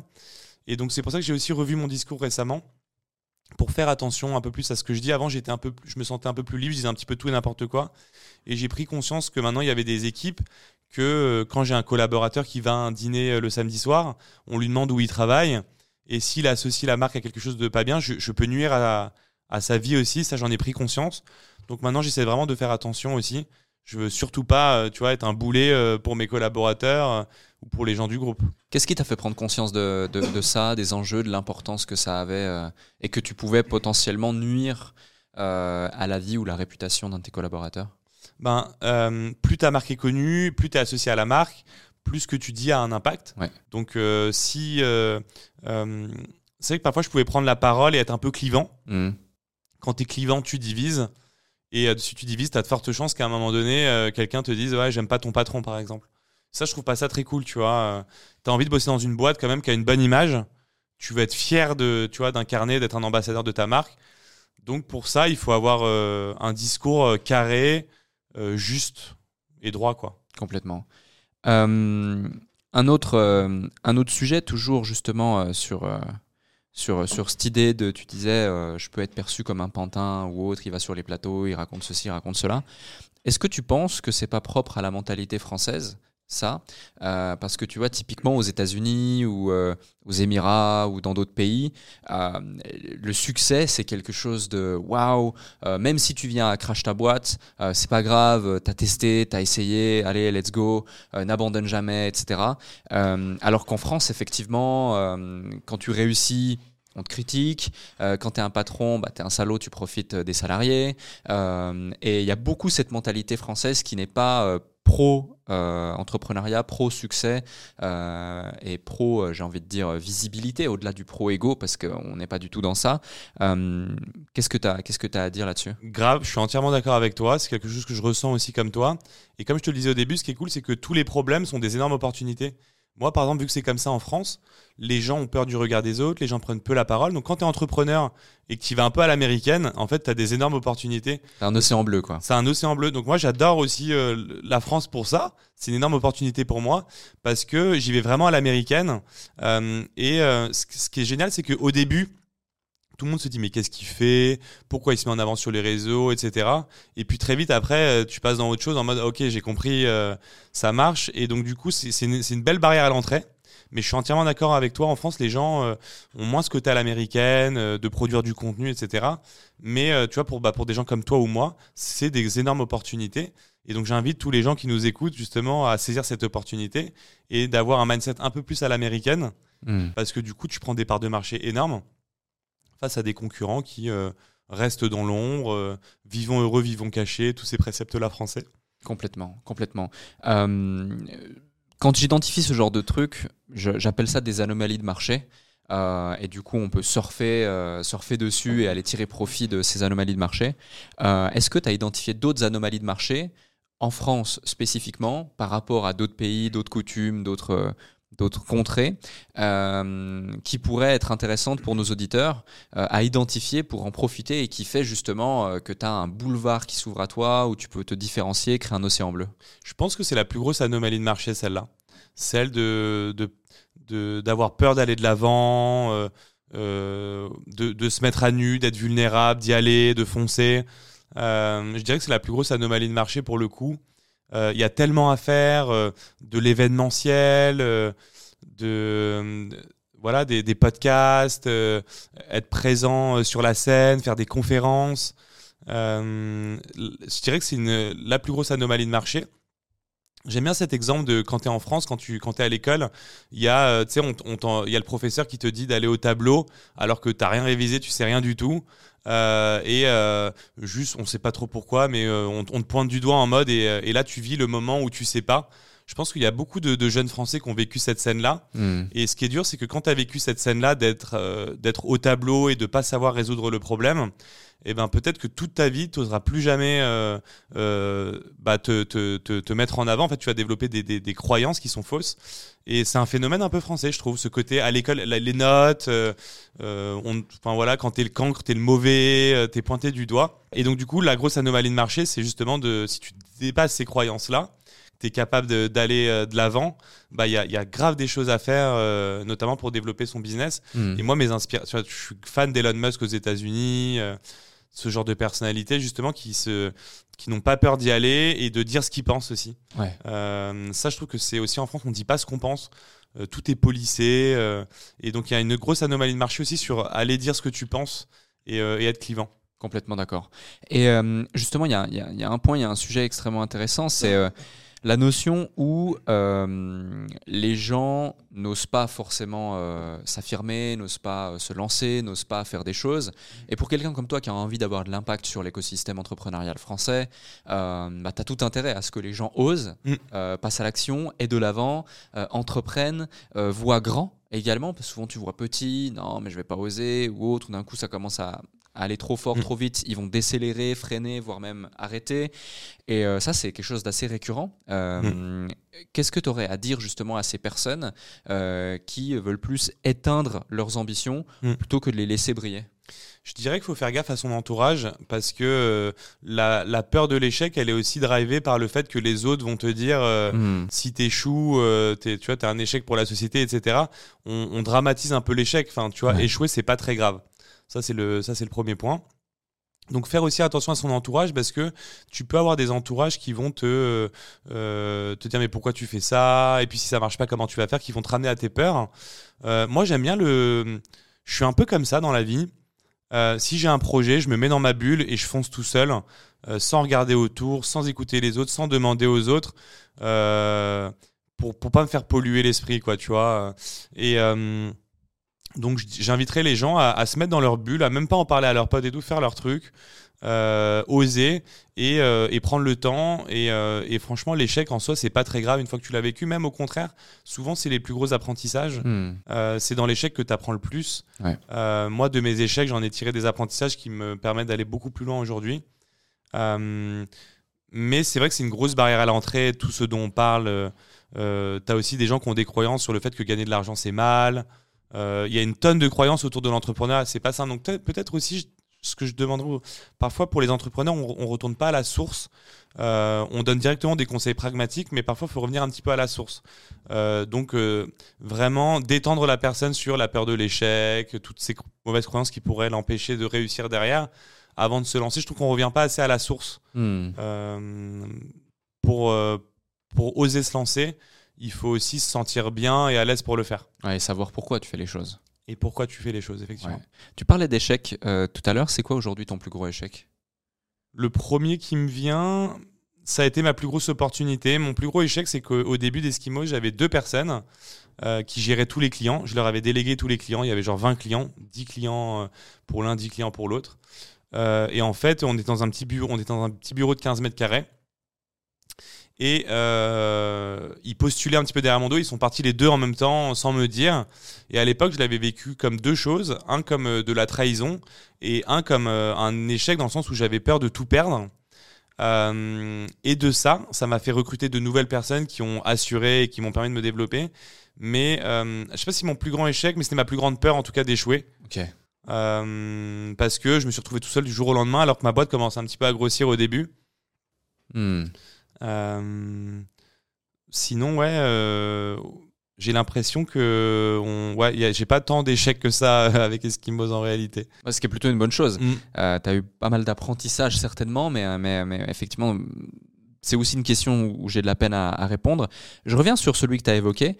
Euh, Est-ce que cette situation, finalement, elle n'a pas créé une un, un gros sentiment d'insécurité et qui fait que tu t'es dit, euh, bon, deux, euh, c'est bien, mais euh, maintenant, si je veux aller beaucoup plus large, je vais devoir staffer avec beaucoup plus d'individus, et plus j'aurai d'individus, plus je vais établir un filtre qui va faire que d'une part, je vais avoir des talents, et d'autre part, je vais lisser mon risque, parce que même si j'en ai un ou deux qui partent, j'en aurai encore, par exemple, 5, 6, 7, 8, 9, 10. Euh, et, et- et- et ce qui fait qu'en fait, tu t'es mis dans une, dans une sorte de boucle de croissance où tu vas recruter des clients d'un côté, poser des consultants de l'autre, et puis devenir de plus en plus gros plus les semaines vont passer. Parce qu'encore Mm. une fois, de 2015 à 2018, tu passes quand même de presque 0 à 80 Mm. collaborateurs, ce qui est énorme euh, pour une croissance euh, de ce type-là Mm. sur une agence de prestation de services. Euh, Est-ce que c'est est -ce c'est c'est- c'est une bonne analyse ou pas du tout? C'est une très bonne analyse, c'est une très bonne question. On me l'avait jamais faite, mais ma ma réussite aujourd'hui, je la dois principalement à mon sentiment d'insécurité. En fait, depuis que je suis tout petit, je sais pas pourquoi, j'ai j'ai une peur de, de manquer, Euh, peur de manquer d'une part, et peur d'être un boulet pour les autres, dans le sens où j'ai toujours voulu être quelqu'un sur qui on peut compter. Depuis que je suis tout petit, je veux être l'ami sur qui on peut compter. Quand tu l'appelles, euh, il peut t'aider. Euh, donc c'est un mélange d'insécurité euh, et, euh, et, de, et de vouloir être quelqu'un sur qui on peut compter qui fait ma réussite d'aujourd'hui peut-être à 99%. Et en fait, j'ai tellement voulu euh, avoir une espèce de stabilité, de sécurité dans ma vie que du coup j'ai développé une soif insatiable de croissance et de réussite qui m'a fait exploser en fait. Euh, j'avais, je voulais tellement pas manquer que j'ai aussi beaucoup charbonné, beaucoup travaillé. Euh, et peut-être que ça, tu le perds jamais une fois que tu es en haut. Peut-être effectivement, tu une espèce de boucle de croissance dont tu parles. Mais je crois qu'aujourd'hui, je suis dans une nouvelle step. Je suis plus là-dedans parce que j'ai l'impression d'avoir réglé ces problématiques-là. D'accord. Mais ça a été mon booster euh, pour en arriver là aujourd'hui. Aujourd'hui, je suis plus drivé par de la passion, une volonté d'impact, euh, étant donné que j'ai réglé ces sujets d'insécurité. Mais j'aurais jamais fait Eskimos sans ce sentiment euh, d'insécurité. Hmm. Je pense que tu as le sentiment d'avoir réglé tes sujets d'insécurité parce que il y a un cap conscient ou inconscient dans lequel un individu se sent en sécurité financière par rapport à son niveau de revenu, par rapport à ses liquidités, par rapport à, ce qu'il a pu créer. Et du coup, que ce soit conscient ou inconscient, il y a ça. Mais ce qui est curieux dans ce que tu dis, c'est que tu dis euh, j'ai conscience d'avoir ce problème ou d'avoir eu ce problème, mais je ne sais pas pourquoi. Tu as évoqué ça. Et c'est intéressant parce que tu fais partie de ces profils où tu veux des réponses à tout. Et on va en parler dans quelques instants, l'innovation et l'algo. Euh, peu de gens comprennent euh, les algos des GAFAM, mais vous, vous avez cherché à créer des IA qui comprennent les algos des GAFAM pour mieux servir vos clients au travers d'outils que vous avez créés, etc. Et il y a tout un sujet là-dessus. Euh, mais qu'est-ce qui fait que du coup, autant sur des éléments très pragmatiques, tels que les algorithmes des GAFAM ou autres, euh, t'es drivé et ton quotidien tourne autour du fait de comprendre, de trouver les réponses et de les maîtriser, et que sur des sujets de ce type-là, euh, qui sont plus, on va dire, euh, des sujets euh, de sensibilité, des sujets euh, personnels qui, qui, font la personne que tu es finalement, des sujets d'identité, tu n'as peut-être pas été chercher toutes ces mm. réponses en profondeur. Alors sur le sujet personnel, je suis allé chercher ces réponses-là, mais c'est des sujets que j'aime pas trop évoquer voilà, en, podcast, mais c'est des sujets qui m'intéressent beaucoup, j'ai lu beaucoup de choses et, ce, et ce sentiment d'insécurité. Donc tu as cherché les réponses. Je sais, je sais voilà, clairement, clairement d'où il vient, c'est quelque chose qui a bien été identifié, mais voilà, j'aime pas trop euh, parler de, ma vie personnelle. Euh, et pour la partie euh, vraiment algorithme, etc., en fait, mhm. ça, c'est parce que, comme je te l'ai dit, je suis, un, je suis un geek depuis toujours. Je suis passionné de digital.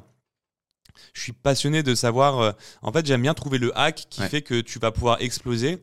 10 personnes vont faire un post LinkedIn et vont, vont, toucher 1000 personnes. Moi, je vais réussir à en faire un qui touche un million de personnes. Mhm. Ce sujet-là me passionne et je veux pouvoir donner euh, ces enfin proposer ces compétences là ensuite à mes clients pour les faire exploser et euh, quand je trouve un hack je suis super content euh, par exemple je peux te donner un très bon exemple j'ai trouvé un hack récemment sur Facebook Ads pour avoir des CPM donc c'est le coût par mille à 0,80 centimes ça n'existe pas Là, j'ai trouvé un hack sur Facebook récemment. Mais il y a 5 ans, j'avais trouvé un hack sur YouTube Ads euh, qui me permettait d'avoir des CPM aussi autour de 1 euro, 1,50 euro. Pour te donner un ordre d'idée, la moyenne, c'est plutôt entre 5 euros et 8 euros, là, les CPM. Donc, tu vois, euh, je trouve toujours des hacks pour diviser par 5 les coûts, euh, les coûts publicitaires. Et euh, je dirais que c'est ma force aussi dans le groupe. J'apporte voilà, cette innovation.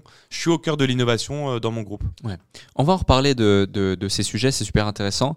Euh, je reviens sur le côté insécurité. On va pas rentrer dans la, en profondeur là-dessus, c'est OK. Mais sans donner, rentrer dans les détails, il y a beaucoup de gens qui effectivement ont conscience qu'ils ont des problèmes, mais euh, ne se rendent pas compte qu'ils ne les identifient d'une part pas correctement et qui peut-être vont passer des années à travailler sur des conséquences et non la cause.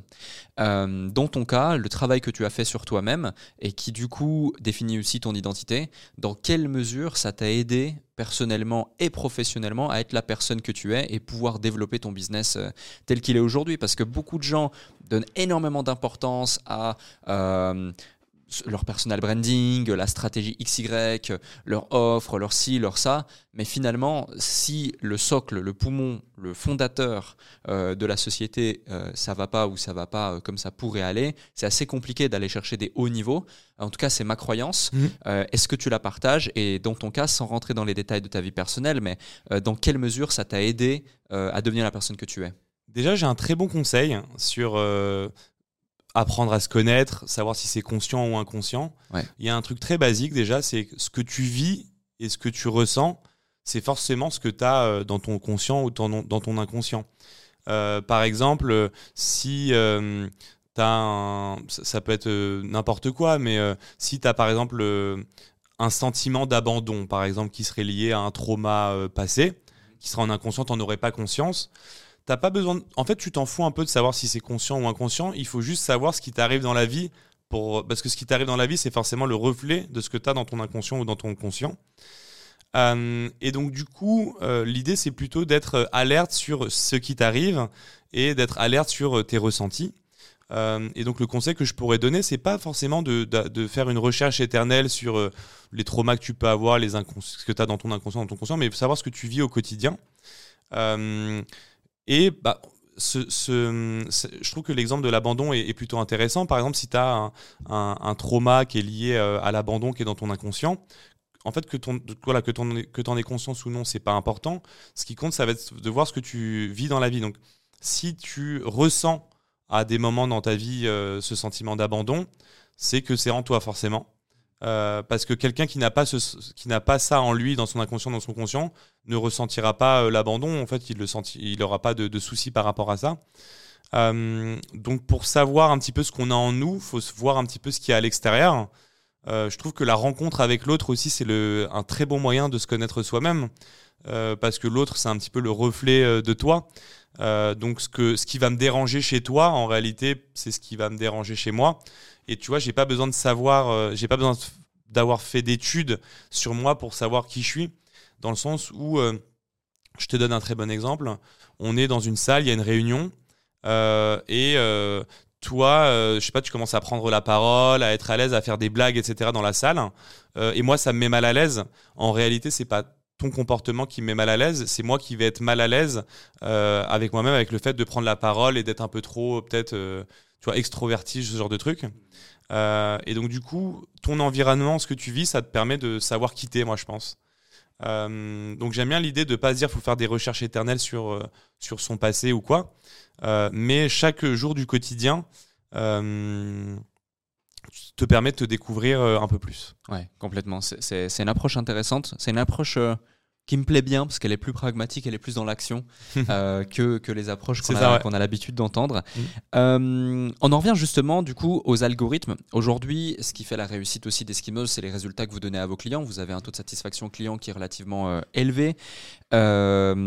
Et pour justement aboutir à ce taux de satisfaction, vous avez développé une panoplie d'outils euh, certains basés sur des compétences, des connaissances, de l'expérience, l'expertise et aussi maintenant de l'IA. Euh, et euh, quelle est votre approche justement pour réfléchir, développer ces outils pour tenter de décrypter les algorithmes? Parce que finalement, personne ne comprend réellement les algorithmes. En tout cas, il est très difficile de comprendre les algorithmes. Parfois même, on a des communiqués ou des, euh, euh, discours euh, de gens chez Instagram ou chez certaines de ces structures qui eux-mêmes expriment le fait qu'ils ne connaissent pas exactement comment fonctionne l'algorithme, mais ils ont juste des, thèses ou des hypothèses qu'ils partagent. Dans votre cas, quelle est votre approche et comment vous avez construit justement ces éléments? J'aime bien l'approche du test and learn, de tester des choses et de voir comment euh, ça réagit. Ouais. J'aime bien l'approche du rétro-engineering, c'est-à-dire partir de l'existant pour revenir en arrière. Je te donne un très bon exemple. Tu prends une requête sur Google, euh, tu regardes les 10 premiers résultats de Google, donc euh, ce que Google aime, hein, ce que Google fait ressortir sur cette requête-là, et tu fais du rétro-engineering, donc tu les passes dans une moulinette, euh, tu les mets dans une base de données et tu vois quels critères a mis en avant Google pour positionner ces 10 résultats Hmm. Le nombre de mots-clés, euh, la zone de flottaison, les temps de chargement, etc. Et du coup, tu peux en sortir euh, ensuite euh, des directives, une stratégie, mais tu pars de l'existant, c'est pas toi qui inventes. Euh, ensuite, le fait d'être une agence, c'est cool parce que on a beaucoup de clients et dans diverses thématiques, et donc du coup, on est capable de faire des liens de corrélation sur des thématiques précises. Parce que Google, par exemple, va pas référencer les sites de la même manière si tu es dans le, dans le RH, dans l'emploi, dans la santé, dans l'immobilier. Et donc, nous, le fait d'avoir beaucoup de clients, on a un petit peu notre lab de R&D euh, en interne au quotidien avec tous nos clients. Et donc du coup, dès qu'on voit une problématique euh, qui revient, une mise à jour, on a aussi un pôle data, donc avec euh, un CTO, cinq data scientists, qui vont se mettre en œuvre pour développer un outil pour aider les consultants, pour, pour leur apporter du confort, de l'efficacité. Ça, on en revient à la valeur de l'épanouissement. L'épanouissement d'un consultant, c'est aussi parce qu'il a des outils pour bien travailler. Si tu le laisses travailler comme ça, sans outils, sans rien, c'est super chiant, c'est super galère. Donc voilà, des, outils euh, euh, performants pour euh, euh, décrypter les, algorithmes et avoir des résultats euh, euh, pour nos clients. Ouais. Euh, tu vois, euh, moi je, je suis très souvent euh, sollicité par des boîtes de SEO euh, qui veulent mettre en place du SEO, qui veulent améliorer notre SEO, etc.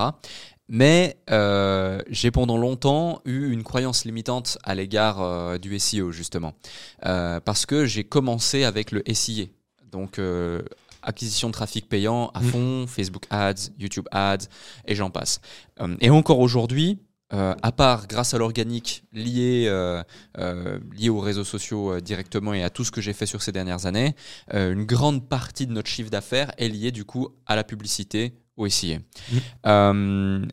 Est-ce que, euh, qu'est-ce que tu dirais à quelqu'un qui te dit aujourd'hui en 2023, euh, le SEO est saturé, c'est extrêmement compliqué de réussir à se positionner sur des mots-clés. Euh, autant il y a 5 ans, 10 ans, ça a été, c'était possible ou en tout cas plus simplifié. Euh, J'imagine c'est une objection que vous entendez souvent. Est-ce que c'est une fausse croyance Est-ce qu'elle est réelle Et quels seraient les deux, trois conseils que tu donnerais pour justement construire une stratégie SEO aujourd'hui? J'aime bien l'histoire de la cigale et la fourmi. La cigale, c'est celui qui capitalise sur son branding, qui crée un beau site, qui crée du contenu, qui travaille son SEO, et la fourmi qui dépense en publicité. euh, parce qu'on connaît la fin de l'histoire. Parce que euh, quand tu dépenses, quand tu crées toute ton acquisition sur de la publicité, si t'as pas de brand, si t'as pas de SEO, si t'as pas raconté une histoire, les gens se lassent. D'ailleurs, on voit beaucoup de marques faire un petit peu des coups C'est-à-dire dépenser en Facebook Ads, faire beaucoup d'acquisitions, puis ensuite disparaître, versus des marques qui construisent dans la durée, qui font des, des podcasts, pardon, qui, qui travaillent leur image de marque. Euh, donc, euh, c'est, euh, je dirais que le SEO, c'est le levier le plus rentable à long terme. C'est intéressant de voir aussi le marché, à quel point il est concurrentiel ou pas. Euh, parce que euh, selon la, concurrence sur ton marché, la volumétrie de mots-clés, c'est pas pareil. De, tu vas arriver peut-être en top 3 dans un cas en 6 mois, dans un autre cas en 2 ans. C'est pas les mêmes, euh, les mêmes complexités. Hmm. Je pense qu'il faut avoir une stratégie derrière, travailler les bons mots-clés. Je te donne un bon exemple. Plutôt que tu travailles dans les, tu, tu fais des assurances auto pour les tracteurs. pour les, pardon? Pour les tracteurs. Pour les tracteurs. assurance tracteur, par exemple plutôt que de travailler euh, euh, des mots-clés autour de, si tu fais aussi d'autres assurances, le mot-clé assurance qui est super dur, euh, tu vois, aller travailler le mot-clé assurance tracteur par exemple, c'est beaucoup plus niché et tu auras plus de chances de, passer premier. Donc, faut avoir de la stratégie derrière. Donc, long trend SEO. Long trend SEO, exactement. C'est commencer par la long trend et remonter sur les mots-clés génériques une fois que tu es connu. D'accord. Après, aujourd'hui, il faut avoir un mix marketing, c'est-à-dire selon ton business, il faut avoir un mix marketing qui fonctionne. Donc le SEO est bien dans plein de domaines, euh, mais est peut-être un peu moins priorisé dans certains autres. Faut pas foncer tête baissée selon le levier, faut voir ce qui fonctionne. Euh, mais le SEO et le SEO fonctionnent bien en, synergie en général, en commun. Ouais, complètement. Mais euh, tu vois, pour le prêt-à-porter, moi je recommande souvent quand même d'aller sur du, du, Meta par exemple ou du TikTok. sur de l'acquisition payante, ça fonctionne bien, tu vois, des, marques de vêtements. Euh, le SEO est moins évident pendant le prêt-à-porter, par exemple. Oui, complètement. Je te, rejoins. Et euh, sur un élément aussi, c'est que justement le SEO et le SIA se, se marient bien.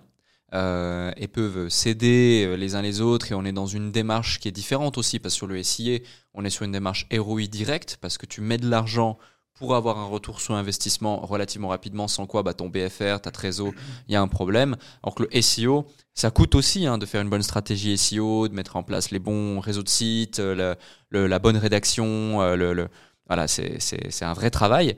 Euh, mais euh, on a une vision qui est beaucoup plus long terme. On va pouvoir aller chercher le retour sur investissement sous trois mois, six mois, un an. Puis une fois que ça a été établi, il s'agit surtout de maintenir et puis de pouvoir améliorer les choses aller chercher davantage de trafic. Contredis-moi si, si, si, je dis des bêtises. Non, c'est hein. exactement ça. Et puis c'est deux stratégies différentes. C'est que la publicité, tu dépenses euh, un euro, tu attends un ROI direct. Quand tu dépenses 100 euros, tu attends de vendre pour 500 euros de de fringues par exemple. Le SEO, c'est t'achètes pas vraiment euh, comme ça, tu t'achètes une stratégie, tu crées du contenu, tu crées du branding sur le long terme. C'est différent. Euh, le SEO, c'est vraiment une stratégie digitale, alors que euh, le SEA, c'est plus de, la publicité. Hmm, complètement. Et est-ce aussi pour cette raison que euh, Eskimos, vous l'avez fait évoluer vers justement des stratégies aussi SIA et global marketing digital, plutôt que d'être que niché sur du SEO alors aujourd'hui chez Eskimos, on a quatre pôles. On a un premier pôle SEO, on a un deuxième pôle de content marketing, donc on va faire du livre blanc, de l'infographie, de la vidéo, de la traduction de sites, euh, des articles de blog un pôle paid où on va faire euh, du, SEA, du Google Ads, mais aussi toute la publicité sur Facebook, Instagram, TikTok, euh, Twitter. Et enfin, un quatrième pôle qui est un pôle de data tracking, qui est un pôle de mesure et de performance, où on va mettre en fait des plans de tracking sur ton site internet pour te dire, voilà, ta campagne Facebook t'a rapporté tant, ton SEO t'a rapporté tant, ton SEA t'a rapporté tant, et pour avoir du reporting de la donnée, pour piloter à la donnée. Le marketing de demain, c'est le marketing drivé par la donnée. Oui, complètement. Euh, on ne peut améliorer que ce que l'on maîtrise dans tous les cas. Donc, euh, tu peux ni faire du SEO, ni faire du SEA, ni faire ce que tu veux sans savoir ce que tu fais. Euh, un autre point, c'est l'innovation. vous avez développé récemment, tu en parlais tout à l'heure, les NFT Eskimos. Euh, dans quelle mesure euh, cela va jouer un rôle dans votre stratégie globale, ces NFT Qu'est-ce que ça va apporter? Pourquoi tu as fait ce choix?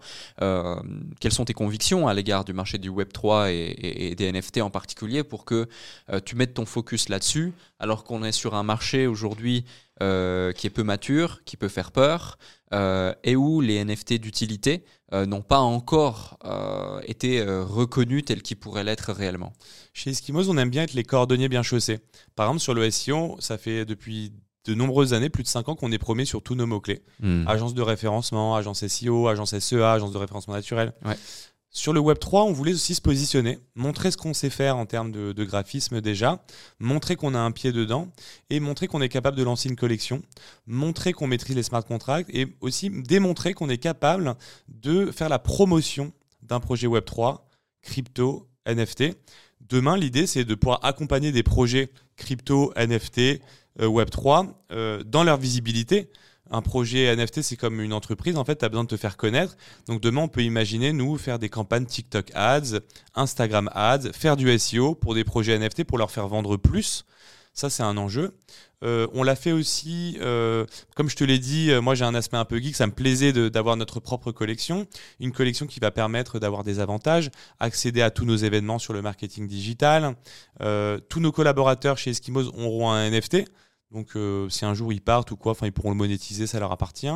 Accès euh, euh, à, notre soirée annuelle pour se rassembler vraiment autour d'une communauté.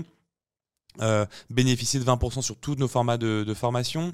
donc, tu vois, un maximum d'utilité. De, euh, aujourd'hui, on en a fait 1000. On va être euh, sold out. Donc, c'est aussi euh, un succès parce qu'on a. alors, on les distribue. C'est pas là, on les vend pas. Donc, mais on espère qu'il va y avoir un petit peu d'achat-revente un petit peu derrière. en tout cas, on a fait une belle collection. On a montré qu'on est capable de faire une belle collection NFT. Et je pense que demain, tu as quelqu'un qui lance une collection NFT, travailler avec une agence marketing sur son acquisition, qui a aussi un NFT, qui sait de quoi il parle, qui connaît les enjeux. Bah moi, je trouve, je trouve c'est plus adapté. Ouais. Tout à fait. Euh, donc ouais, montrer, montrer par l'exemple, démontrer par l'exemple, avoir une sorte de, d'étude de, cas, si on veut. Mm. Euh, et, et, du coup, ça pourrait presque être euh, à terme potentiellement un cinquième pôle. Tu évoquais le fait que vous avez quatre pôles, cinquième pôle Web 3. finalement. Ok, donc il y a une vraie volonté d'être un acteur du Web 3 à terme aussi. Ouais, et d'ailleurs, j'invite tous les gens qui nous écoutent à taper agence NFT sur Google parce qu'on est déjà premier. Donc on est prêt à prendre euh, la demande quand le marché arrivera.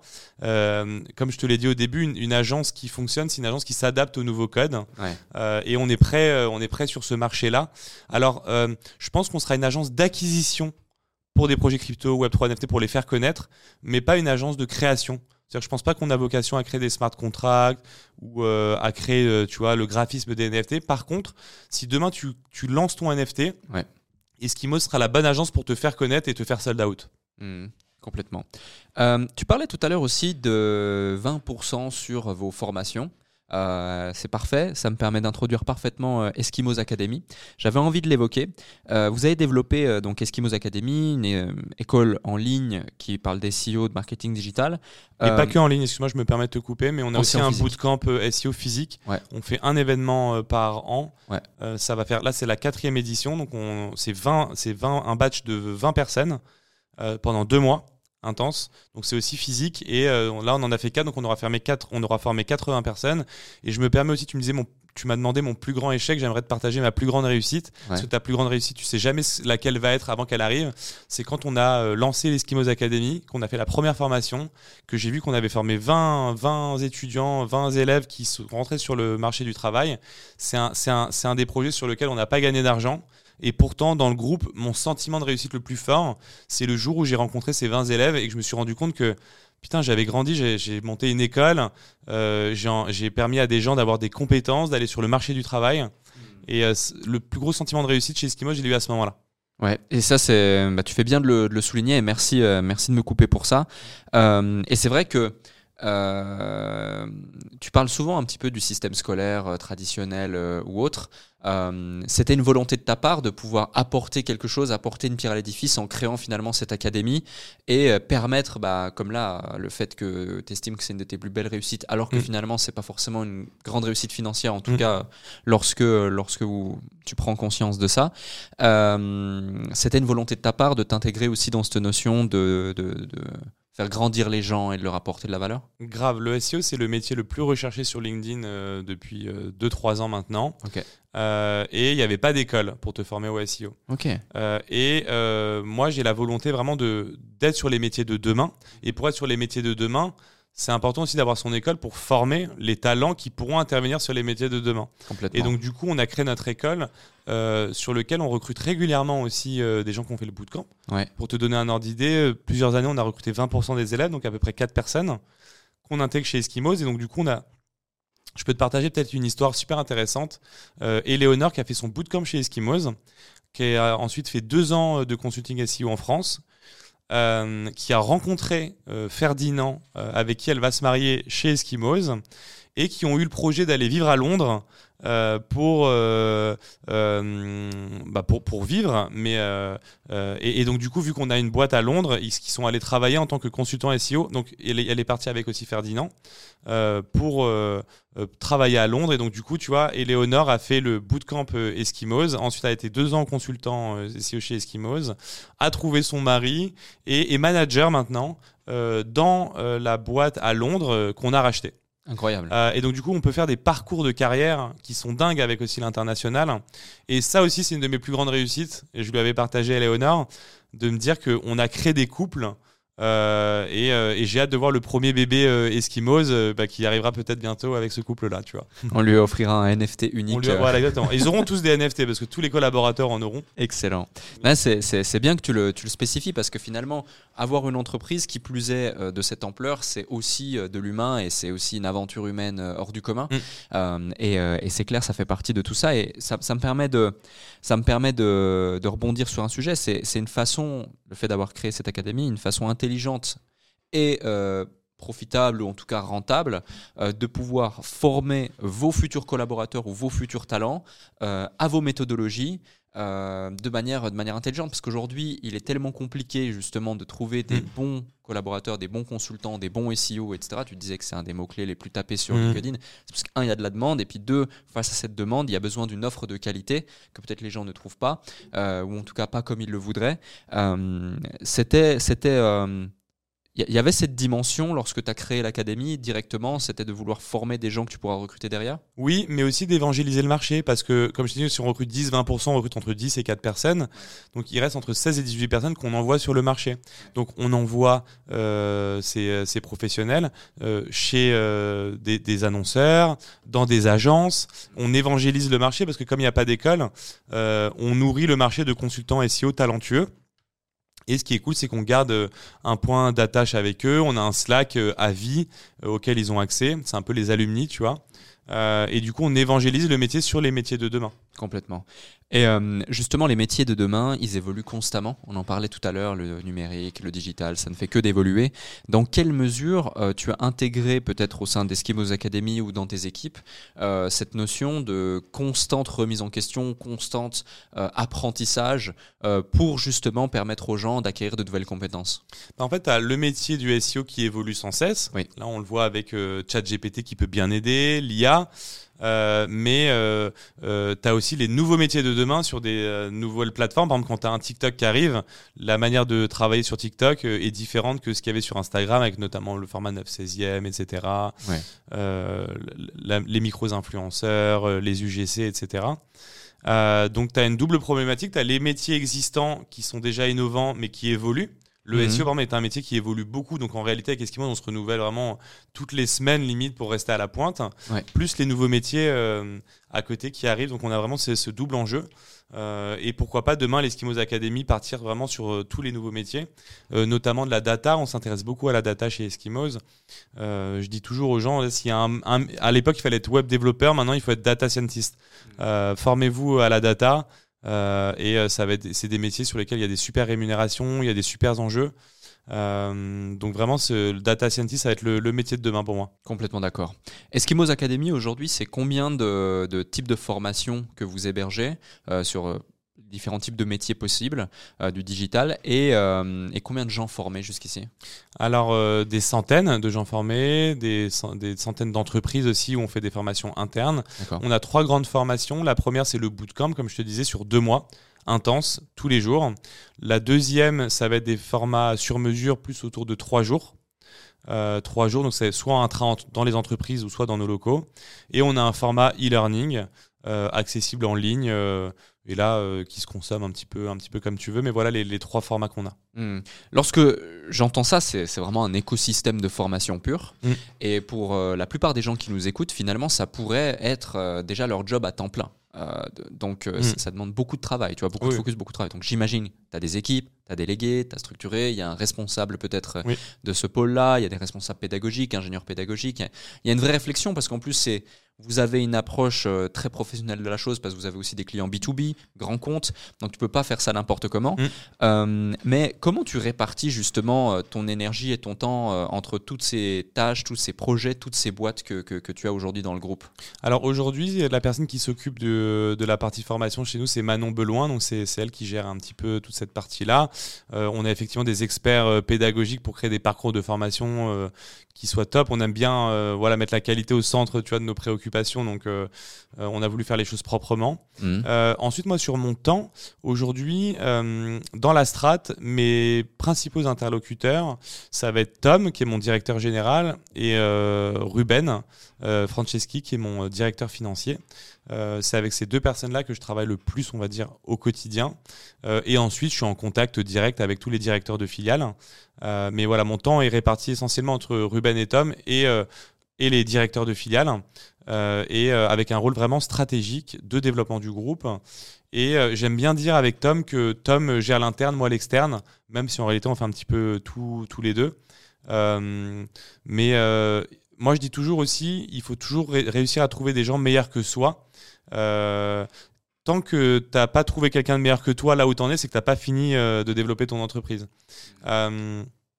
Et euh, je pense que euh, Tom est, vraiment un très bon manager. Euh, et il est très fort pour, suivre les équipes, embarquer les équipes. Il est certainement meilleur que moi.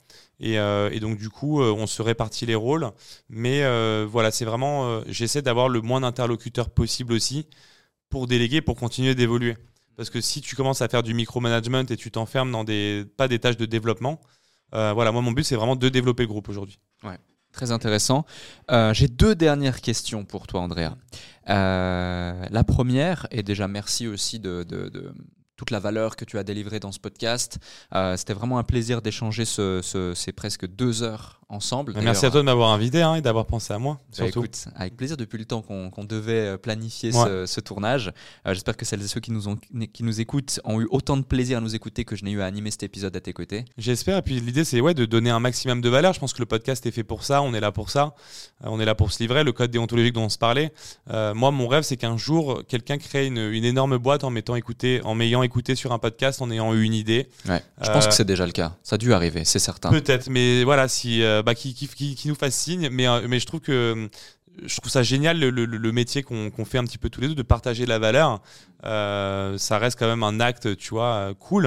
Ouais. Euh, tu vois là ce matin, euh, euh, notre matinée euh, à tous les deux, euh, elle est bouffée par le temps qu'on met là pour donner de la valeur aux gens. Mm. Euh, donc euh, donc très cool euh, et ravi d'avoir voilà d'avoir pu passer tout ce temps là avec toi. Avec plaisir. Avant mes deux dernières questions, on va faire un exercice SEO. Quels mots-clés les gens pourraient mettre dans les commentaires qui sont arrivés jusqu'ici On verra combien de gens sont arrivés à presque deux heures d'échange entre toi et moi.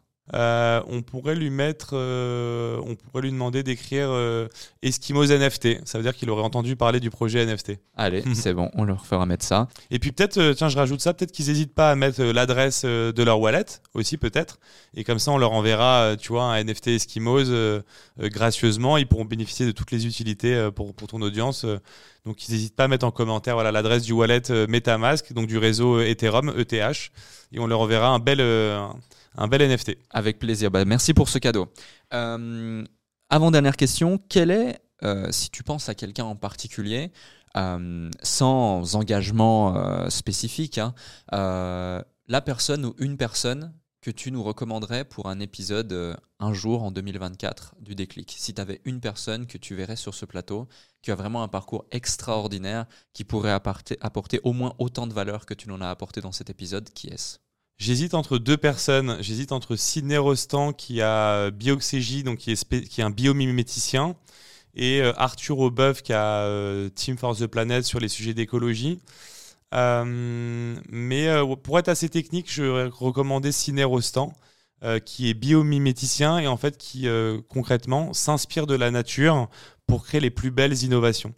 Euh, Et euh, bah, je peux te donner un exemple euh, très simple. Par exemple, qu'est-ce qu'il pourrait y avoir comme exemple de biomimétisme? Par exemple, euh, quand tu mets ton téléphone, par exemple, sur la table et qu'il y a le soleil et qui chauffe, ça, tue un peu la batterie, ça abîme ton téléphone. Donc Apple, par exemple, pourrait contacter la société de Ciné si c'est pas déjà fait, parce qu'il m'en avait un petit peu parlé, je crois, en off. et Ciné, qu'est-ce qu'il va faire? Il va essayer de trouver une espèce biologique ou vivante euh, qui, pourront qui pourront répondre à ces critères pour euh, régler ce problème-là. Donc qu'est-ce qu'il va faire? Il va aller trouver euh, un scarabée dans le désert qui a une carapace qui reflète 99% des rayons du soleil. Il va étudier la carapace de ce scarabée-là et il va ensuite réussir à répliquer ça de manière, je ne sais pas comment il se débrouille, en reprenant la matière et ensuite il la met, euh, il peut la répliquer du coup sur le téléphone, ce qui fait que quand ton téléphone, euh, euh, ton téléphone peut avoir les mêmes principes actifs, on va dire, que le scarabée dans le désert. et le biomimétisme, pour moi, c'est ce qui va permettre de résoudre les, problèmes écologiques de demain. donc le biomimétisme, super intéressant sur les innovations technologiques de demain. donc ça, ça, serait super intéressant de, d'en savoir un peu plus sur son parcours. Eh ben écoute, avec grand plaisir, merci pour cette recommandation.